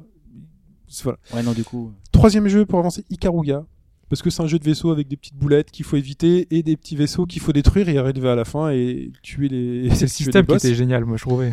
Voilà. Et donc c'est le jeu, tu te dis ok, bah, c'est juste ça. Et le jour où on t'explique, où tu comprends, parce que c'est un peu dans le jeu que, eh ben en fait, euh, euh, au-delà de euh, esquiver les boulettes, eh ben tu peux les esquiver en changeant de couleur, parce qu'il y a deux polarités, noir blanc. Donc tu changes de couleur. Quand t'es blanc, t'absorbes les boulettes blanches. Quand t'es noir, t'absorbes les boulettes noires. Le jeu t'envoie des boulettes bah, noires et blanches mélangées, une sur deux. Que tes tirs noirs ils font plus de mal au vaisseau blanc et que tes tirs blancs font plus de mal au vaisseau noir. Ok, le système il est déjà complexe et t'essaies de jouer entre les deux et déjà t'y arrives pas. Tu meurs. Et quand on t'explique que par-dessus tout, pour faire du score, eh ben il faut que tu tues trois ennemis noirs, trois ennemis blancs, trois ennemis noirs, trois ennemis blancs pour vraiment faire tes chains et monter tes chains et ta jauge qui te permet de, mater des, de monter ton score, là tu te dis le système est tellement complexe. Mais tu peux y jouer de manière simple. hein. J'avance et j'essaie de tuer les boss. Et même là, je vous défie de pas y arriver. Vous allez pas y qu'on a arriver. fait, ça. Enfin, je pense qu'on a tous essayé de le finir, mais déjà sans maîtriser Non, totalement rien- le gameplay, quoi. Rien que là, c'est dur, sachant qu'en plus, on n'a qu'une seule vie, hein, ou deux, euh, et que les, euh, on essaye d'éviter d'avoir des gameplays boss, euh, continus. Ils sont durs, voilà. Donc vraiment, Ikaruga, c'est le jeu à système qui peut vous dégoûter ou vous faire kiffer quand vous y arrivez. C'est euh, tellement beau. C'est c'est bien, c'est bien, c'est C'est beau, pour ça c'est que c'était le genre de jeu à système qui faisait qu'on qu'on accrochait, quoi. Tout à fait. Maintenant, je passe la parole à Mike. Et je vais commencer par euh, un petit jeu, si on peut dire. Euh, la série des Trials. Trials HD Evolution. Pourquoi? Parce que euh, dans l'idée, on va dire que ça peut être quelque chose de simple. C'est vous, contrôlez, vous contrôlez une moto, donc euh, avec le système de poids, bah, comme le moto trial pour ceux qui connaissent. Mais euh, on va être face à une, euh, un système plus complexe qu'il y paraît. Pourquoi? Parce que euh, c'est du saut d'obstacle en permanence, mais il y a plusieurs façons de passer un obstacle. Tant que tu n'as pas trouvé cette façon, tu vas recommencer en permanence. Et ça, moi, c'est un principe qui m'a vraiment fait accrocher. On peut dire que c'est du, euh, die and retry en quelque sorte. Parce que rajouter à ça, il y a le chrono qui tourne. Et donc, essayer d'optimiser au maximum son système pour arriver à, passer outre ces obstacles tout en regardant euh, la montre, c'est quelque chose d'assez euh, d'assez gratifiant quand tu arrives au niveau que tu as eu le- parce qu'il y a qu'est-ce qu'il y avait aussi? Oui les médailles. Trois médailles. Bronze argent or. Plus le temps. Quand tu arrives au niveau que tu as fait le temps que tu as eu la médaille et que tu as encore amélioré ton temps de quelques secondes mais en permanence tu découvres des trucs en fait. Tu peux refaire aussi d'anciens niveaux. C'est un Et- peu ce qu'on avait vécu avec les autorunners euh, ou des choses comme ça. Même dans Sonic 2, moi je faisais ça. Dans Sonic 2, il y avait un, un, un time trial où tu pouvais jouer à deux, un mec au-dessus, un mec en dessous. Et, oui. euh, et là, C'était t'as- tu pouvais améliorer tes temps.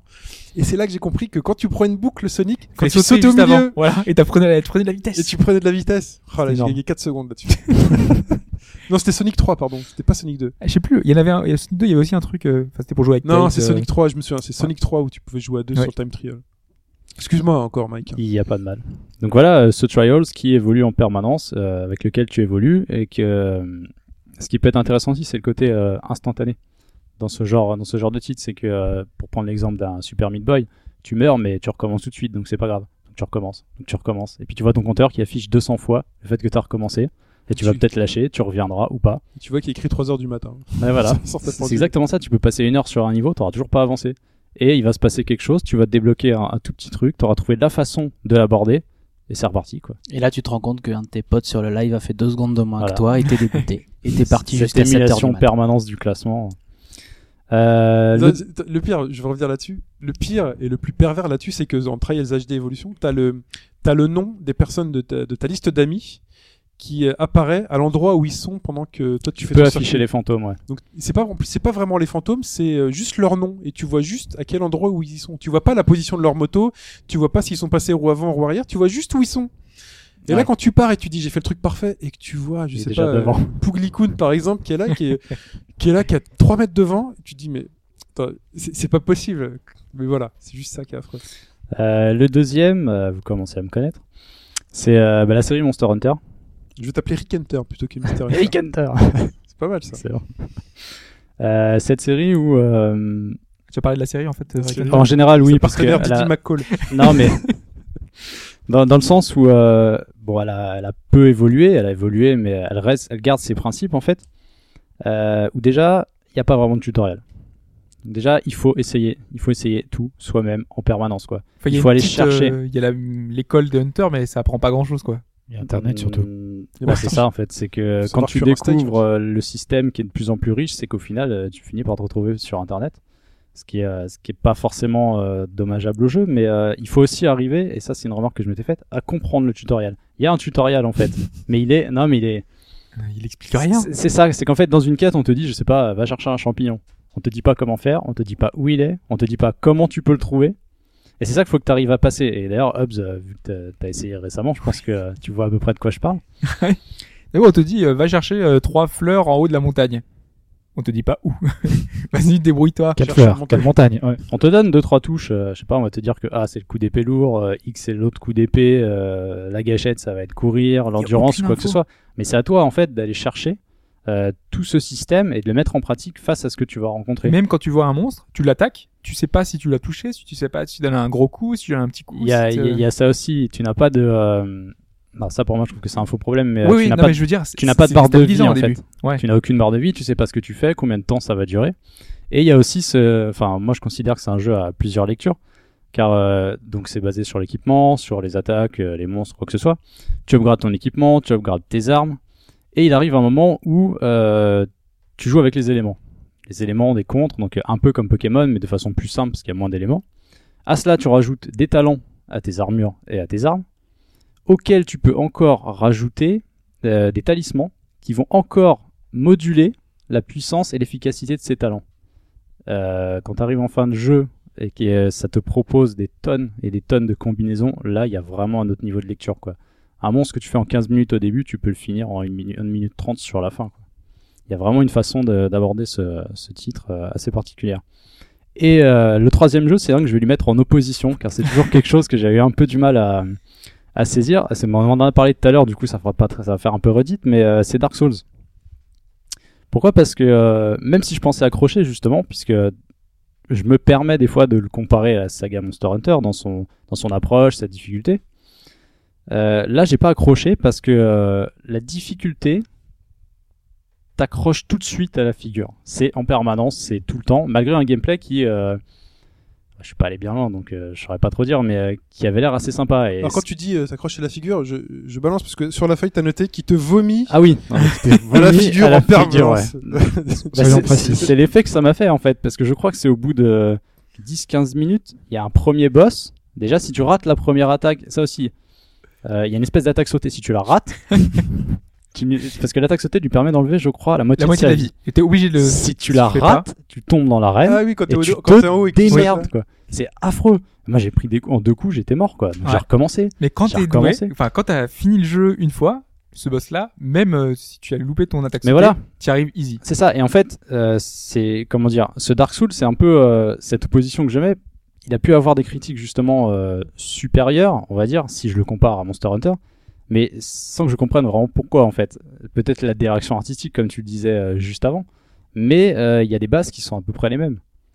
Et du coup, je sais pas, moi j'arrive pas à accrocher, peut-être parce que j'ai pas envie aussi, et on en a parlé plus tôt, de, euh, de cumuler les jeux à système en fait parce que il y a toujours autant de jeux qui sortent et euh, on n'a peut-être pas envie de euh, parce que moi déjà je fais deux Monster Hunter en même temps Ouais. c'est assez particulier c'est joues vrai qu'on n'a pas beaucoup, euh, enfin pas beaucoup parlé de ça, mais le, le temps que ça prend, euh, ces jeux-là, la, la, la marge de progression est parfois énorme. c'est ça et donc le, gigantesque, le donc, temps que je vais euh, mettre à essayer de comprendre un Dark Souls euh, je le mettrai pas ailleurs Mais on l'a dit ça. mais ça on l'a déjà pas- dit on n'a peut-être euh, pas souligné assez le fait que Oh, soulignons-le. Sortez vos stylos rouges. stabilo. Non, mais c'est parfois très très long euh, de, de vraiment de pour prendre en main un jeu et c'est Oui. cette euh, courbe de progression qui des fois euh, enfin on, on- vraiment on a du mal pendant 50 heures puis après ça décolle. mais je pense que j'aurais essayé parce que j'ai été déçu d'être déçu c'est un, un drôle de concept mais mais vraiment ça m'a ça m'a un peu ça m'a un peu piqué au vif de me dire euh, j'y arriverai pas on verra peut-être avec euh, le deuxième Oui, euh, alors moi je voulais parler de Trials, mais vu que je me le suis fait piquer, ce sera finalement un Je top m'excuse. 100% RPG. Et euh, ce top 100% RPG, je vais le démarrer par euh, Rune Factory, qui était sorti, euh, il y en a trois qui sont sortis sur DS tous, euh, je crois. Alors Rune Factory, c'est un dérivé d'une autre série qui s'appelle les Harvest Moon, euh, qui m'ont ferme et de, de fermier. voilà, ils m'ont jamais spécialement accroché. Moi, du peu que j'avais essayé, t'es, t'es un petit fermier, tu dois faire des, tes plantations, tu les arroses, tu les revends. C'est un, c'est un système de jeu en soi. D'ailleurs, il y a des gens que ça passionne. Moi, ça m'avait jamais trop, trop euh, accroché. Et Puis puis, une dans partie des Ting Sim. hein. il y a aussi la partie dating sim, ouais, qui m'accrochait pas particulièrement non plus.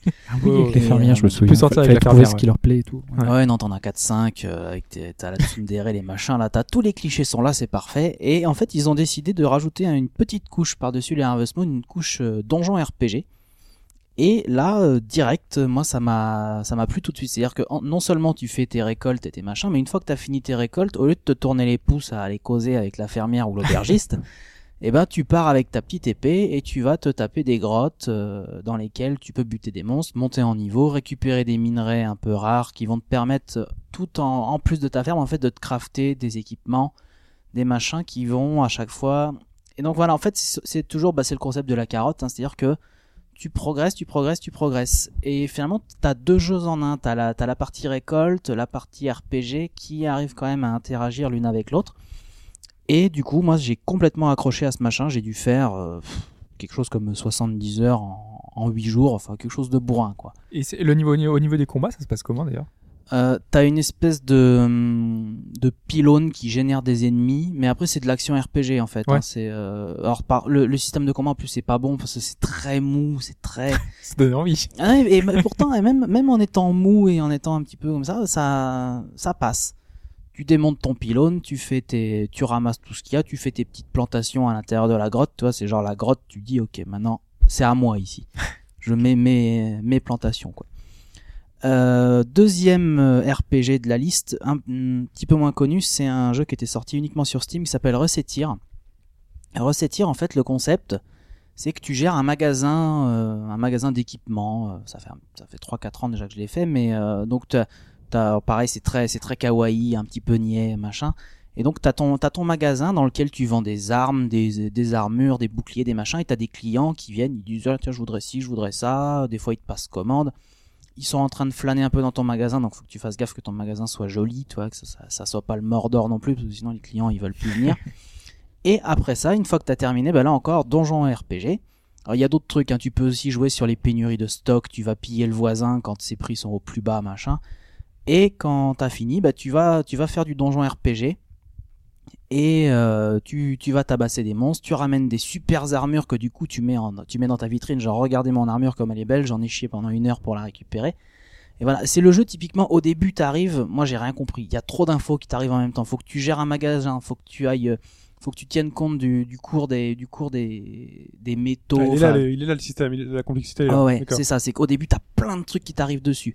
Mais à mesure que tu joues, tu te rends compte, bah, c'est de plus en plus gratifiant parce que t'arrives à revendre des, t'arrives à trouver des trucs de plus en plus chers, t'arrives à optimiser par rapport au client, tu sais que tiens, celui-là je vais peut-être pouvoir l'entuber, faire lui faire payer un peu plus cher que ce que, que ce que ça devrait. T'apprends des trucs, en fait, à chaque fois que tu joues, t'apprends de plus en plus. Le jeu n'est pas excessivement long, il doit faire 10 heures. Mais sur ces 10 heures, en fait, j'avais toujours l'impression de progresser en permanence. Et je termine, parce que je pouvais quand même pas décemment faire un podcast sans parler de Kingdom Hearts. Et encore, je parle Pas pas, de Suikoden. Non, il n'y a pas de Suikoden cette fois-ci. Kingdom Hearts, qui en fait, dans son, dans sa, dans son opus Game Boy Advance, alors c'est peut-être à cause des limitations de la console, ils ont complètement lâché le système euh, d'action RPG du 1 où t'étais vraiment face aux ennemis, tu tapais, machin, c'était cool. Le 2, le, le 2, non, justement le 1,5, le Chain of Memories, ils sont passés sur un gameplay où en fait tu as, des, tu as un deck de cartes et tes attaques sont en fonction, donc tu choisis, tu ne déplaces plus ton personnage, en fait tu déplaces un curseur dans un deck de cartes et tes attaques, Un tes peu magies. comme euh, Baton Kaitos, je crois que c'était Baton Kaitos. Ah, j'ai pas fait Baton Kaitos pour le coup, donc je pourrais pas te dire, mais. Jeu euh, de cartes sur GameCube ou non? Ouais, oui, oui. Ouais. Et ça m'a gavé. C'était supposé être un truc qui, euh, justement, donnait Donc, un peu un- de c'est un jeu de cartes. Hein. Ouais, finalement, c'est plus un jeu de cartes qu'un RPG à ce niveau-là. Mais les cartes, c'est les actions en fait. Oui, c'est ça. Ouais. Donc en fait, tu parcours tes, tes potions, tous tes soins, c'est également des cartes. Et donc en fait, tu. Du coup, c'est des cartes Disney? Il y a cartes Pluto, cartes. Euh, ouais, ouais, ouais. T'as des cartes. euh, T'as des Euh, cartes oui, parce que je crois ça, que des tu as des cartes- invocation aussi. Ouais, t'as Ouais. des cartes Keyblade. Alors en plus, il y a des valeurs numériques. Mais le, le système en plus, c'est relativement complexe. C'est-à-dire que t'as des, tes valeurs de, de cartes vont de, de 0 à 9.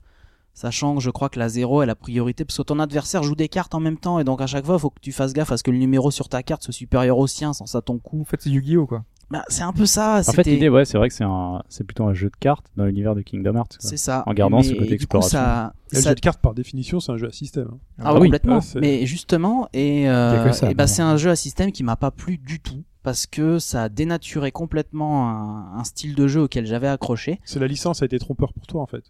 Tu voulais jouer à. Kingdom Hearts. Si- Oui, voilà, ouais. c'est ça. S'il avait eu un autre titre, euh, un autre univers, peut-être qu'il t'aurait plu. ce Ouais, peut-être. Ouais. Non, je pense pas quand même. Quand même pas. parce que le gameplay m'a vraiment fait chier. Ah. Mais euh, c'est Ouais. dommage parce qu'après au-delà de ça, l'histoire était plutôt cool. Mais donc voilà, là typiquement un, un game system auquel j'ai pas adhéré du tout. Alors le fait que ce soit sur une série qui m'est chère a sans doute pas aidé, mais euh, comme quoi game system, euh, bon, moi en ce qui me concerne, ça a pas toujours rimé avec euh, plaisir de jeu. Oh, on peut pas tout aimer. Pardon. c'est clair. Hobbs. Euh, bah moi c'est des titres euh, qu'on a déjà évoqués euh, brièvement donc euh, bah, Soul Calibur euh, dont on a parlé tout à l'heure qui a ce côté prise en main immédiate qui fait que en fait euh, c'est le jeu que je sors souvent le jeu de baston que je sors euh, avec des gens qui jouent pas beaucoup euh, ils vont s'amuser en fait Ça, à faire des coups à- Radical. mais c'est clair Sous le calibre. Euh, Je prends le mec avec le nunchak, je prends le mec avec la grosse épée. et Puis ça fait le- des beaux effets de lumière quand tu frappes c'est plus. le C'est ça. qui- bordel. Surtout, bah, à qui je pense, Maxi. Tu le lances, il s'arrête plus. c'est Ah ça oui. il fait ses coups avec son nunchaku Ah, Maxi, c'est le c'est le Eddie Gordo de Soul Calibur. quoi. C'est- Ça. Et puis quand vous sortiez la version, euh, bah, c'est des, euh, Soul Calibur 2 qui était euh, sur GameCube, vous pouvez prendre Link. Donc il y a tout le monde qui disait oh tu peux jouer avec Link et tout, tu commences à s'amuser. Et non pas avec Zelda. C'est vrai. Mais plus personne fait cette erreur. Et si. Euh, il y a- voilà, il y, avait des personnages un petit peu qui venaient un peu de n'importe où, avec Yoda dans, euh, dans, le, dans le troisième. Ouais, il y avait ce côté un peu, enfin, Euh, 4. Quatrième. dans le quatrième. Oui, dans le quatrième. T'avais lui le l'apprenti des, des L'apprenti, Star il a qui Wars. servait un peu à rien, qui, qui était un peu cheaté. Cheaté Puis en Vador, il y avait. Vador aussi, n'oublions pas. C'est vrai. Mais, mais voilà, il y a ce côté en fait euh, qui est enfin délire parce que déjà les personnages sont super intéressants, visuellement c'est plutôt joli. Donc euh, du coup, ça, ça donne envie au, au- à n'importe qui. Mais par contre, quand tu joues contre quelqu'un qui dose le jeu, vraiment quelqu'un qui sait jouer, qui sait jouer avec les guards d'impact, qui sait jouer avec euh, tout le, le système euh, qui Et, va être super Je pense au précis. diagonal, ce système de déplacement diagonal qui d'un coup rajoute, euh, rajoute une autre dimension. Quoi. Voilà, passer euh, juste à faire un écart en fait, à faire un pas, et tu arrives à esquiver le coup. En fait, tu passes juste derrière lui et tu permets, ça te permet d'enchaîner. C'est génial. C'est t'as un deuxième degré de lecture qui est absolument passionnant dans ce jeu-là et qui fait que ben si tu veux t'amuser avec tes potes, tu peux. Tu vas un peu les déglinguer, mais voilà. Et si tu veux t'amuser avec quelqu'un qui sait jouer, bah t'as vraiment des, des affrontements qui sont super intéressants parce que super techniques et super passionnants. Euh, après, j'ai pris euh, Diablo 3 euh, pour un petit peu, on aurait pu le citer largement avant, euh, dans le côté euh, avec tout le foin qu'il a fait euh, autour de sa sortie, avec le how, how it should be, parce qu'il a simplifié énormément de choses dans son gameplay, notamment dans les arbres de compétences, dans les arbres de compétences.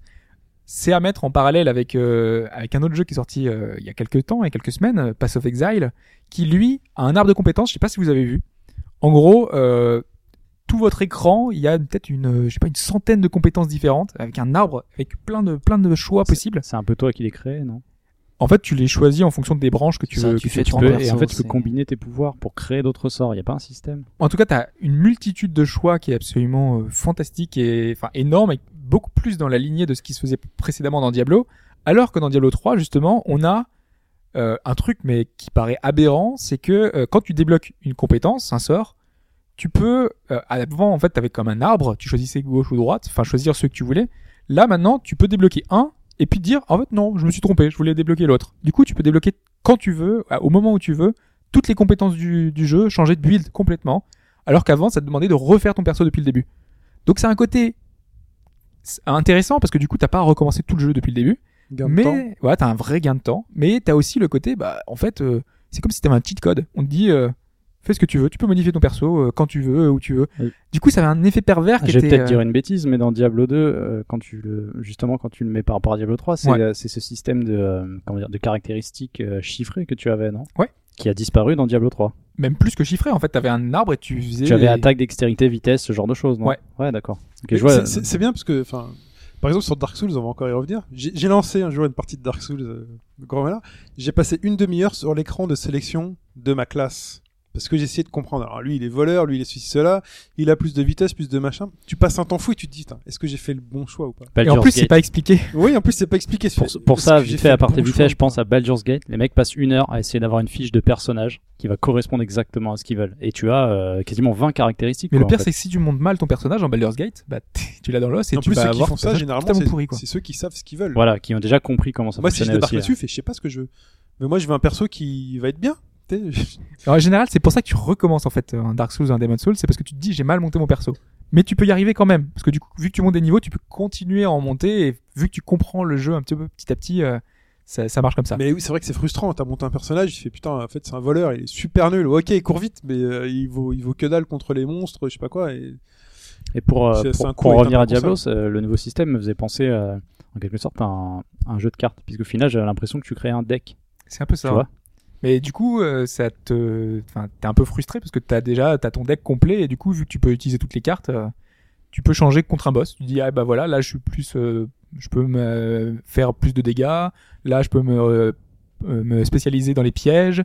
Euh, je, peux changer complètement mon perso d'un moment à un autre. Du coup, c'est un peu, voilà, c'est gênant. Il y a plein d'idées comme ça de gameplay, le- les hitbox qui sont beaucoup plus souples. Donc du coup, quand tu cliques sur un ennemi, même si tu cliques limite à côté, ça va taper dessus. Et en fait, ça c'est limite, euh, enfin, c'était presque en prévision des consoles. Le fait qu'on te, le jeu est pensé, euh, voilà, c'est extrêmement permissif. Et c'est pas forcément un mal, hein, parce que du coup, quand tu joues, ça paraît super naturel. Et quand tu repasses un Pass of Exile, t'as l'impression, tu vois, que tu t'arrives plus à cliquer sur un ennemi. Tu vas vraiment cliquer sur sa tête, sur son corps, sur son bras, et t'as du mal. Alors que dans l'autre, ils te font un truc limite naturel, fluide. Mais ça s'enchaîne tellement facilement aussi que voilà, ça a des côtés positifs et négatifs. Ensuite, ton troisième jeu. Bah le troisième jeu, enfin, on a parlé de Dark Souls, Demon Souls, j'en ai déjà dit un peu tout, euh, donc du coup bah je pense que je vais pas revenir dessus. euh. Tu voulais parler de Demon Souls, c'est ça? Ouais, des Demon Souls, parce que, enfin Demon Souls, moi c'est le fait que j'ai vraiment, j'ai essayé au début, je me suis dit je vais, ça, ça va me plaire, puis ça m'a pas plu quoi, j'y arrivais pas, c'était trop dur pour moi. Et euh, c'est en voyant vraiment beaucoup de gens dire euh, ouais ça, c'est, on peut y arriver et tout. J'ai commencé à suivre quelques vidéos sur le net pour voir comment ils faisaient les- le tout début. Puis je me suis dit, euh, ah ouais, c'est comme ça qu'on passe. Ah ouais, c'est comme ça qu'on peut taper. C'est comme ça qu'on peut esquiver. C'est comme ça que j'ai appris des choses et j'ai pu me débrouiller pour le début. Et puis me dire, euh, allez, c'est parti. Je, je me lance dans la grande aventure. Et, euh, et quelle grande aventure. On the road again. Très bien. Euh, et ben, il va être temps de conclure ce podcast sur la simplification du jeu vidéo. Aura-t-elle la peau du jeu vidéo? Répétition. En parlant, on va déjà avoir une première ouverture en parlant du jeu indépendant. En se disant, est-ce que justement, euh, donc aujourd'hui on a Kickstarter, on a les jeux indépendants, est-ce que cette simplification elle est absente des jeux indépendants? Parce qu'aujourd'hui, euh, généralement, quand on prend un jeu indépendant ou qu'on kickstart un jeu, c'est parce que c'est le système qui nous plaît. Et en fait, on encourage plus euh, les développeurs à faire des choses bah, qui nous plaisent. Et donc généralement, c'est du jeu à système. Et les jeux indépendants sont souvent des jeux typés à l'ancienne, entre guillemets, avec des vraies règles du jeu. Et on nous vend le jeu non pas sur ses qualités graphiques, même si les pixels c'est une grosse qualité graphique, mais surtout sur le jeu, l'aventure qu'on va vous vendre, les règles du jeu qu'on va vous vendre et la complexité du système qu'on va vous vendre. Est-ce que ça vous plaît? Enfin, l'idée, c'était surtout de dire que Mm. aujourd'hui, si le, euh, les grands constructeurs, les grands éditeurs ne nous fournissent plus de jeux à système, de toute façon, on a une scène indépendante suffisamment forte, suffisamment intéressante pour nous euh, fournir un palliatif. Et aujourd'hui, on voit que les plus gros projets euh, qui sont sortis, c'est des remakes entre guillemets de grandes séries. Euh, le prochain Project Eternity, voilà, c'est quasiment du BioWare quoi. Donc on est très content de le retrouver là on serait peut-être aussi content de le retrouver chez un gros éditeur. Donc, euh, mais on sait qu'aujourd'hui, on aura aussi cette possibilité. Ça va se mêler, quoi qu'il arrive, à un moment donné, ça va se mêler. Mais ce que j'aime bien avec ce système de Kickstart, c'est ce qu'on disait, c'est aujourd'hui, on cherche la rentabilité. Euh, il y a encore des développeurs euh, via Kickstarter qui cherchent juste à pouvoir vivre du jeu vidéo et finalement se lancer dans n'importe quelle idée à partir du moment où ils savent qu'ils vont rentrer dans leurs frais et qu'ils ont pu vivre pendant les trois ans du développement euh, voilà, et continuer à enchaîner derrière sur un autre jeu qu'ils ont financé à l'avance. Et donc finalement cette espèce de vente à l'avance de jeux en se disant peu importe si on en vend euh, 50 000 des jeux, si ces 50 000 nous permettent nous d'avoir le budget bah, de le développer et d'avoir pu le développer et de l'entretenir un peu arrière et de se lancer sur un nouveau jeu, l'équation est bonne et euh, ils n'ont pas forcément cette philosophie de croissance et de recherche de cible, qu'est-ce qui pourrait plaire ou pas. Si le projet n'est pas lancé, il n'est pas lancé, mais derrière ils n'auront pas eu de perte, pas eu de perte majeure. Bah parce qu'ils ont pas la pression d'un éditeur derrière déjà, c'est quand même souvent d'eux que ça vient. Et puis justement parce que comme tu le dis, en fait l'argent, les ventes de jeux, elles sont, elles sont quasiment faites avant. Donc ils ont pas non plus cette, ouais, cette pression de faut à tout prix qu'on plaise pour vendre. Ils sont au-delà de ça. Oui, et puis ils n'ont pas cette pression de modifier le, le jeu qu'ils ont imaginé à la base pour pouvoir euh, Oui. atteindre une cible qu'ils n'avaient pas imaginé atteindre à la Parce base. que les mecs qui achètent, ils l'achètent en connaissance de cause et ils savent à quoi s'attendre. Justement, géné- généralement, ils réclament d'ailleurs ça. Donc euh, oui, c'est.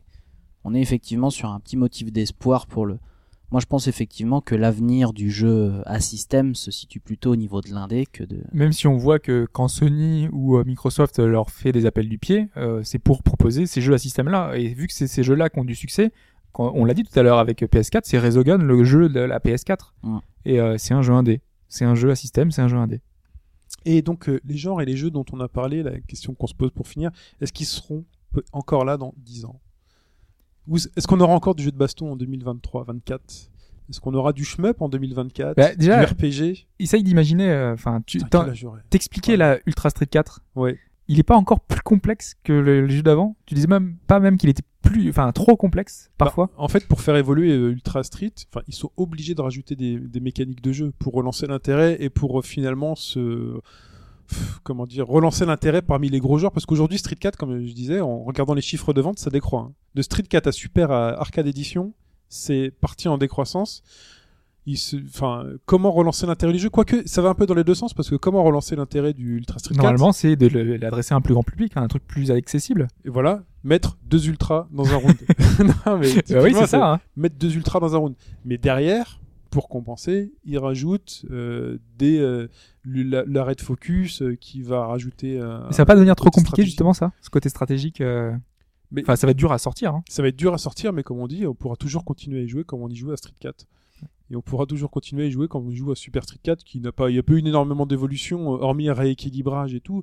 Mais là, ils repartent à point zéro parce que l'équilibrage, euh, voilà, quand ils font des location tests sur un jeu de baston, c'est l'étape critique. C'est est-ce que, est-ce que les persos vont être équilibrés, est-ce que la communauté va suivre? Euh, est-ce qu'il y aura des RPG Jap dans Bah 10 les RPG, enfin pas forcément Jap, mais là occidentaux, on a vu avec euh, Dragon Age le prochain. A priori, ils ont tiré les leçons de, gros échec à Dragon Age 2. Mm. euh, en retournant à un principe beaucoup plus similaire au premier. Donc même si on n'est pas dans les mêmes types de jeux d'antan, on est dans quelque chose de, de plus traditionnel. Donc euh, malgré tout, euh, qui est vraiment quand on dit traditionnel, vraiment ça fait mal au cœur de dire Dragon Age traditionnel, surtout le 3 là qui a l'air quand même assez action. Mais ils ont l'air d'avoir respecté un peu plus l'esprit original du RPG occidental. Donc voilà, j'ai l'impression que malgré tout, ils se disent que les joueurs, on peut pas se passer d'eux. Donc on leur apporte des choses quand même qui peuvent leur plaire. J'espère que, enfin, on voit Square Enix avec le, par exemple, Lightning Returns, ça a pas l'air trop ça non plus, quoi. Non, mais après, il y a un effet quand même qu'on a tendance à sous-estimer.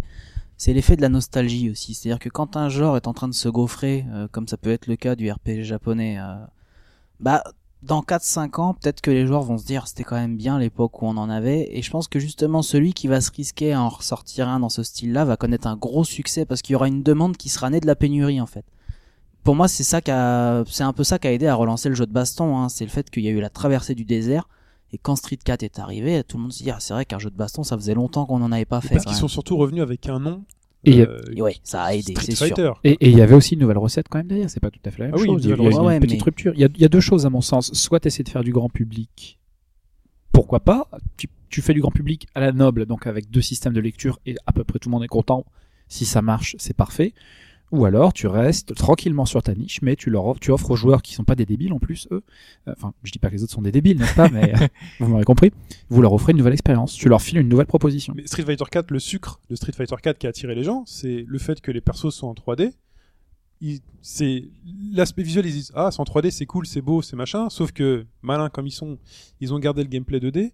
Et en plus, ils ont rajouté les ultras avec des changements de caméra dans tous les sens, des têtes qui se déforment. euh, Mais là, c'est comme Guilty Il y Gear avait du Xrd, neuf. Il y avait du neuf. voilà, qui, qui apporte quelque chose visuellement un peu différent et de peut-être dans le gameplay, ça va peut-être modifier quelque chose, Il y je sais pas. mais- peut-être. Street Fighter 4, s'il avait été en 2D pur comme, a pu- comme l'a été King of Fighter 12 et 13, est-ce que ça aurait autant marché? Probablement moins. Il y avait le Ouais, gameplay, mais- le gameplay, on voit pas sur la boîte. La. Regardez Bravely faut- Default euh, là qui, qui marche beaucoup. Bravely Default finalement, est-ce qu'il est si différent que ça des RPG japonais qui sortaient il y a 10 ans? Ah non, c'est Ah justement, c'est justement, c'est l'héritage. C'est parce qu'il y a une nostalgie, le fait que les RPG japonais aient évolué dans une direction qui n'était qui était différente. Les joueurs se sont dit, on aimerait quand même bien avoir des RPG à l'ancienne. Ils en sortent un, il marche. Ouais, bah Bah, ouais. en tout cas, j'ai l'impression et j'espère qu'il marche. Donc il y a vraiment cet effet. euh, De toute façon, c'est toujours comme ça. Il y a une saturation qui arrive. Genre là, les TPS, tout le monde sortait du TPS jusqu'à il y a encore 2-3 ans. À un moment, bah, euh, ils se sont rendus compte que ça se gaufrait. Même les FPS, on voit que Call of Duty apparemment est en train de se vautrer.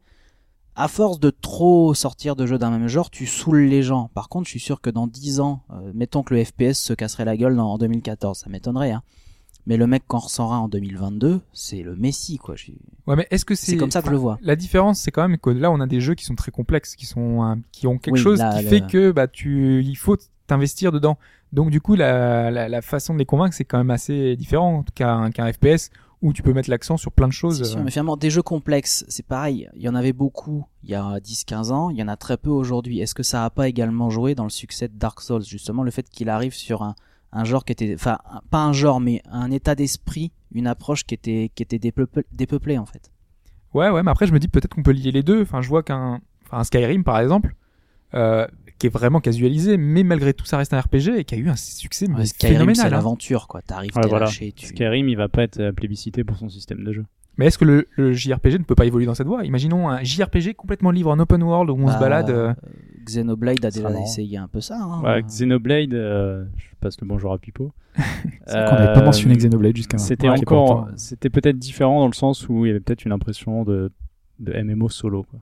Ouais. Ça peut être extrêmement gênant ça. En Je suis fait. resté un peu là-dessus. ouais. Et puis il fallait quand même 100 heures de, de durée de vie pour le faire, Ouais, quoi. Donc ouais. euh, quand tu te dis, euh, je suis parti pour 100 heures, tu, tu te dis, je vais jouer qu'à ça ce mois-ci, hein. et Et même peut-être le suivant et le suivant. Mais Xenoblade, c'est un peu ça aussi. Même FF12 à l'époque, euh, c'était c'était des jeux où t'étais lâché, quoi. Tu pouvais, euh, c'était l'aventure. Et donc c'est pour ça que c'est difficile de voir si dans 10 ans on aura encore ces jeux-là parce que euh, c'est, enfin, il faudra qu'ils arrivent à, à, à convaincre à la fois les joueurs et les non-joueurs que ces titres ont un intérêt et qui gardent suffisamment de profondeur euh, malgré tout, quoi. Donc pour moi, ça dépendra pas que d'eux. Ça dépendra aussi du reste du marché, ce que le, ce que les autres, ce que les gros éditeurs proposent. Si tout le monde se met à proposer du jeu complexe, euh, sera, il y a un moment où ça va gaver les gens, en fait. quoi. ce sera comme le cinéma. hein. rien ne nous empêche, eh ben, on va au cinéma, on va voir le gros blockbuster de cette fin d'année, et puis euh, on va parfois chercher le film qui est sorti que sur le net, euh, sur YouTube ou euh, dans trois salles indépendantes à Paris, euh, et puis de temps en temps on regarde les classiques. euh. Il y aura forcément, je pense, toujours de la place pour les jeux euh, complexes, mais moi personnellement, je pense moins. Moins, ou alors, euh, enfin, là il y a un effort de double lecture qui est fait aujourd'hui, mais je pense que cette double lecture par- disparaîtra euh, quoi qu'il arrive. Après, on a toujours des, moyens de, faire évoluer la formule sans trop la, la. Euh, moi, je pensais là, euh, c'est Upsilon sur le forum qui faisait une remarque au sujet euh, de, des nouvelles fonctionnalités de la PS4, entre guillemets, parce que la Xbox One fait pareil, de pouvoir sauvegarder une partie de, son jeu, de son gameplay. En fait, elle enregistre tout le temps, constamment, ce qui se passe. Moi, je vois en fait l'utilisation de ça. Logiquement, c'est pour du streaming, c'est pour dire euh, j'ai enregistré les dix dernières secondes j'ai réussi à battre un dragon, euh, j'ai enregistré les 10 dernières secondes, c'est un combat épique et je vous le partage à tous. Il y a aussi la possibilité que dans certains jeux, par exemple Planetary Annihilation, qui est un jeu de stratégie, on a une chronocam, en fait, ça nous enregistre la partie en temps réel, on peut appuyer sur pause, on met en pause notre partie, pendant notre partie, et on peut faire reculer. Donc on fait un rewind sur notre partie pendant notre jeu de stratégie, et ça nous permet de voir, par exemple, la façon dont l'ennemi nous a attaqué, par quel endroit, par quel, euh, par quel côté, et ça nous ramène à un côté stratégique en plus, parce que tu peux te dire, ah mince, j'avais pas vu qu'il m'attaquait sur tel front. Ça peut rapporter, euh, enfin, plein de petites choses en fait sur le, en fait, notre partie quasiment en euh, une pause stratégique comme on avait autrefois, et ça rajoute un peu de complexité Mais avec des nouveaux. Il faudrait que ça soit pensé dans le développement du jeu à ce moment-là. Complètement, Parce oui. que pour l'instant, c'est qu'une option que tu choisis ou non Que ce d'utiliser. soit intégré. C'est ça dans les Il faudrait que ça soit intelligemment voilà. intégré avec un jeu qui exploiterait ce système alors. Bah, finalement, est-ce que c'est pas ce que Bright faisait il y a déjà 6-7 ans? C'est un peu ça, mais on peut aller encore plus loin avec des systèmes. euh, euh, C'était Epsilon justement qui expliquait, lui, euh, il verrait bien ça dans un, imaginons dans, dans un Dark Souls. On arrive dans une salle, on sait pas ce qu'il y a, on fonce, on va tout droit et on revient, on retourne se cacher euh, et on voit ce qui s'est activé dans la salle, on voit quel monstre il y a eu et on, on se repasse en fait la scène qu'on a enregistrée il y a quelques avant, euh, quelques secondes avant et on se dit ah bah on a vu qu'il y avait l'ennemi qui était là, on a vu que quand j'ai appuyé sur cette dalle là, il y a une flèche qui est passée. Euh, et on peut voir un petit peu, euh, en fait, appréhender la, la, la solution comme si on avait enregistré cet instant, et ça Ouais. rajoute en fait. Mais est-ce que ça serait pas euh, une façon de. Enfin, moi, je vois ça comme une simplification qui enlèverait justement. on- Qu'on te laisse l'option, le choix. Ouais. Mais qui enlèverait de- à ce moment-là de l'intérêt au jeu, justement. Surtout que c'est finalement, un die, and, un die and retry un petit peu contourné, non? C'est un peu ça, c'est un peu le prix de se faire ça quand on avait la lame qui nous permettait de revenir Ouais. un peu en arrière quand on se gaufrait ou on- des choses comme ça. Mais c'est, enfin, c'est des possibilités d'évolution qui sont comme ça, Oui, qui non, mais peuvent, c'est euh, intéressant, effectivement. ça peut apporter ça, comme- ça. comme nous regretter des, enfin, nous, nous enlever des choses. Mais je pense que c'est dans le genre de choses qu'on peut avoir à plus tard, euh, le genre d'amélioration euh, qu'on peut voir. Très bien. Moi aussi, je vois une baisse des budgets. Je pense que euh, quand je disais que ça va disparaître, mais je pense que les jeux à système et les jeux complexes seront des jeux à petit budget, puisqu'au final, quand ils diront, bah, on s'adresse à 100 000 personnes, et ben on fera un jeu qui coûte euh, 1 million d'euros, parce que voilà, on- des- ces 100 000 personnes vont chacune nous rapporter 10 euros. On sera heureux dans notre coin à mais 100 000. Regarde les, C'est les- déjà le cas. tous les, les jeux euh, à système ne sont pas des jeux qui se vendent pas. Enfin, Monster Hunter, c'est 2 millions, 3 millions Au Japon. Au Japon, mais ça reste des jeux qui se vendent beaucoup. Ah, tout à fait. Mais dans 10 ans, euh, dans 10 ans, quoi. Dans 10 ans, est-ce que ça se vendra Est-ce toujours que ça se vendra toujours euh, Voilà. Parce que nous, les Occidentaux, on n'en veut pas, entre guillemets, de Monster Hunter parce que c'est trop compliqué, il n'y a pas de lock, euh, il faut tout apprendre, on comprend rien, euh, y a- les monstres, ils sont pas intéressants, euh, il n'y a pas d'histoire. Voilà, on est, on est là, on est en train de leur dire, euh, cracher dessus parce que c'est pas comme on voudrait. En plus, les super monstres, on les a au bout de combien d'heures dans Monster Hunter? Au début, on se tape des chèvres. Ah, c'est assez, assez rapide. Enfin, tu prends des tatanés euh, assez rapidement. Oui, mais prendre une tatanée par une chèvre, ça fait quand même un peu chier. bah, quand tu commences, c'est qu'un sanglier te fout à terre. Ouais, c'est C'est un peu chiant, mais je préférais direct le dragon de 4 mètres. laine. Ah, Ça va vite, hein, au bout de 10-15 heures de jeu. Enfin, Ça ça va va, vite. c'est 10-15 heures de jeu. tu vois. 10 15 heures de vite. En fait, c'est 10-15 heures de FF13, hein. Je suis pas d'accord. jeu. Très bien. On en conclut sur ce podcast thématique, messieurs. Rien d'autre à ajouter. Euh, donc n'hésitez pas, toujours les réactions hein, sur droite.fr, le forum, euh, et euh, sur Twitter, euh, @hbgdfr, Facebook, on est là. Euh, mais voilà, vraiment les réactions, c'est sur le forum. N'hésitez pas à vous inscrire. Donnez Euh, votre avis- votre avis sur le, sur le sujet, si vous pensez que les, les jeux à système vont perdurer ou pas, si, euh, si on aura que des jeux simples, si le- la casualisation des esprits va, va s'améliorer, va, va aller en continuant. partagez votre vision, militez, euh, par vos jeux préférés aussi euh, sur les jeux à système. Euh, on n'a pas parlé de Platinum, mais euh, voilà, il y a des éditeurs qui sont euh, qui sont dédiés à ce genre de à ce genre de truc. Donc Platinum en fait partie. Est-ce qu'ils vont survivre? A qu'en presque pas parlé 2014 euh, de, de Paradox aussi sur PC. C'est vrai, avec les Crusader King. ouais, euh, donc le voilà. jeu à système. Donc euh, que se passera-t-il en 2014, 2015 ou autre? De toute manière. Donc c'était l'avant-dernier, c'était le dernier podcast thématique de l'année. Euh, la semaine prochaine, euh, ce sera euh, Bilan. euh, bilan. Enfin, une sélection de Noël, euh, enfin de Noël. Voilà. Sélection 2013, des titres qui nous ont marqués. Voilà. Et donc, on se dit à la semaine prochaine, très chers auditeurs, très chères auditrices. Bye bye. Tous. Ciao. Ciao.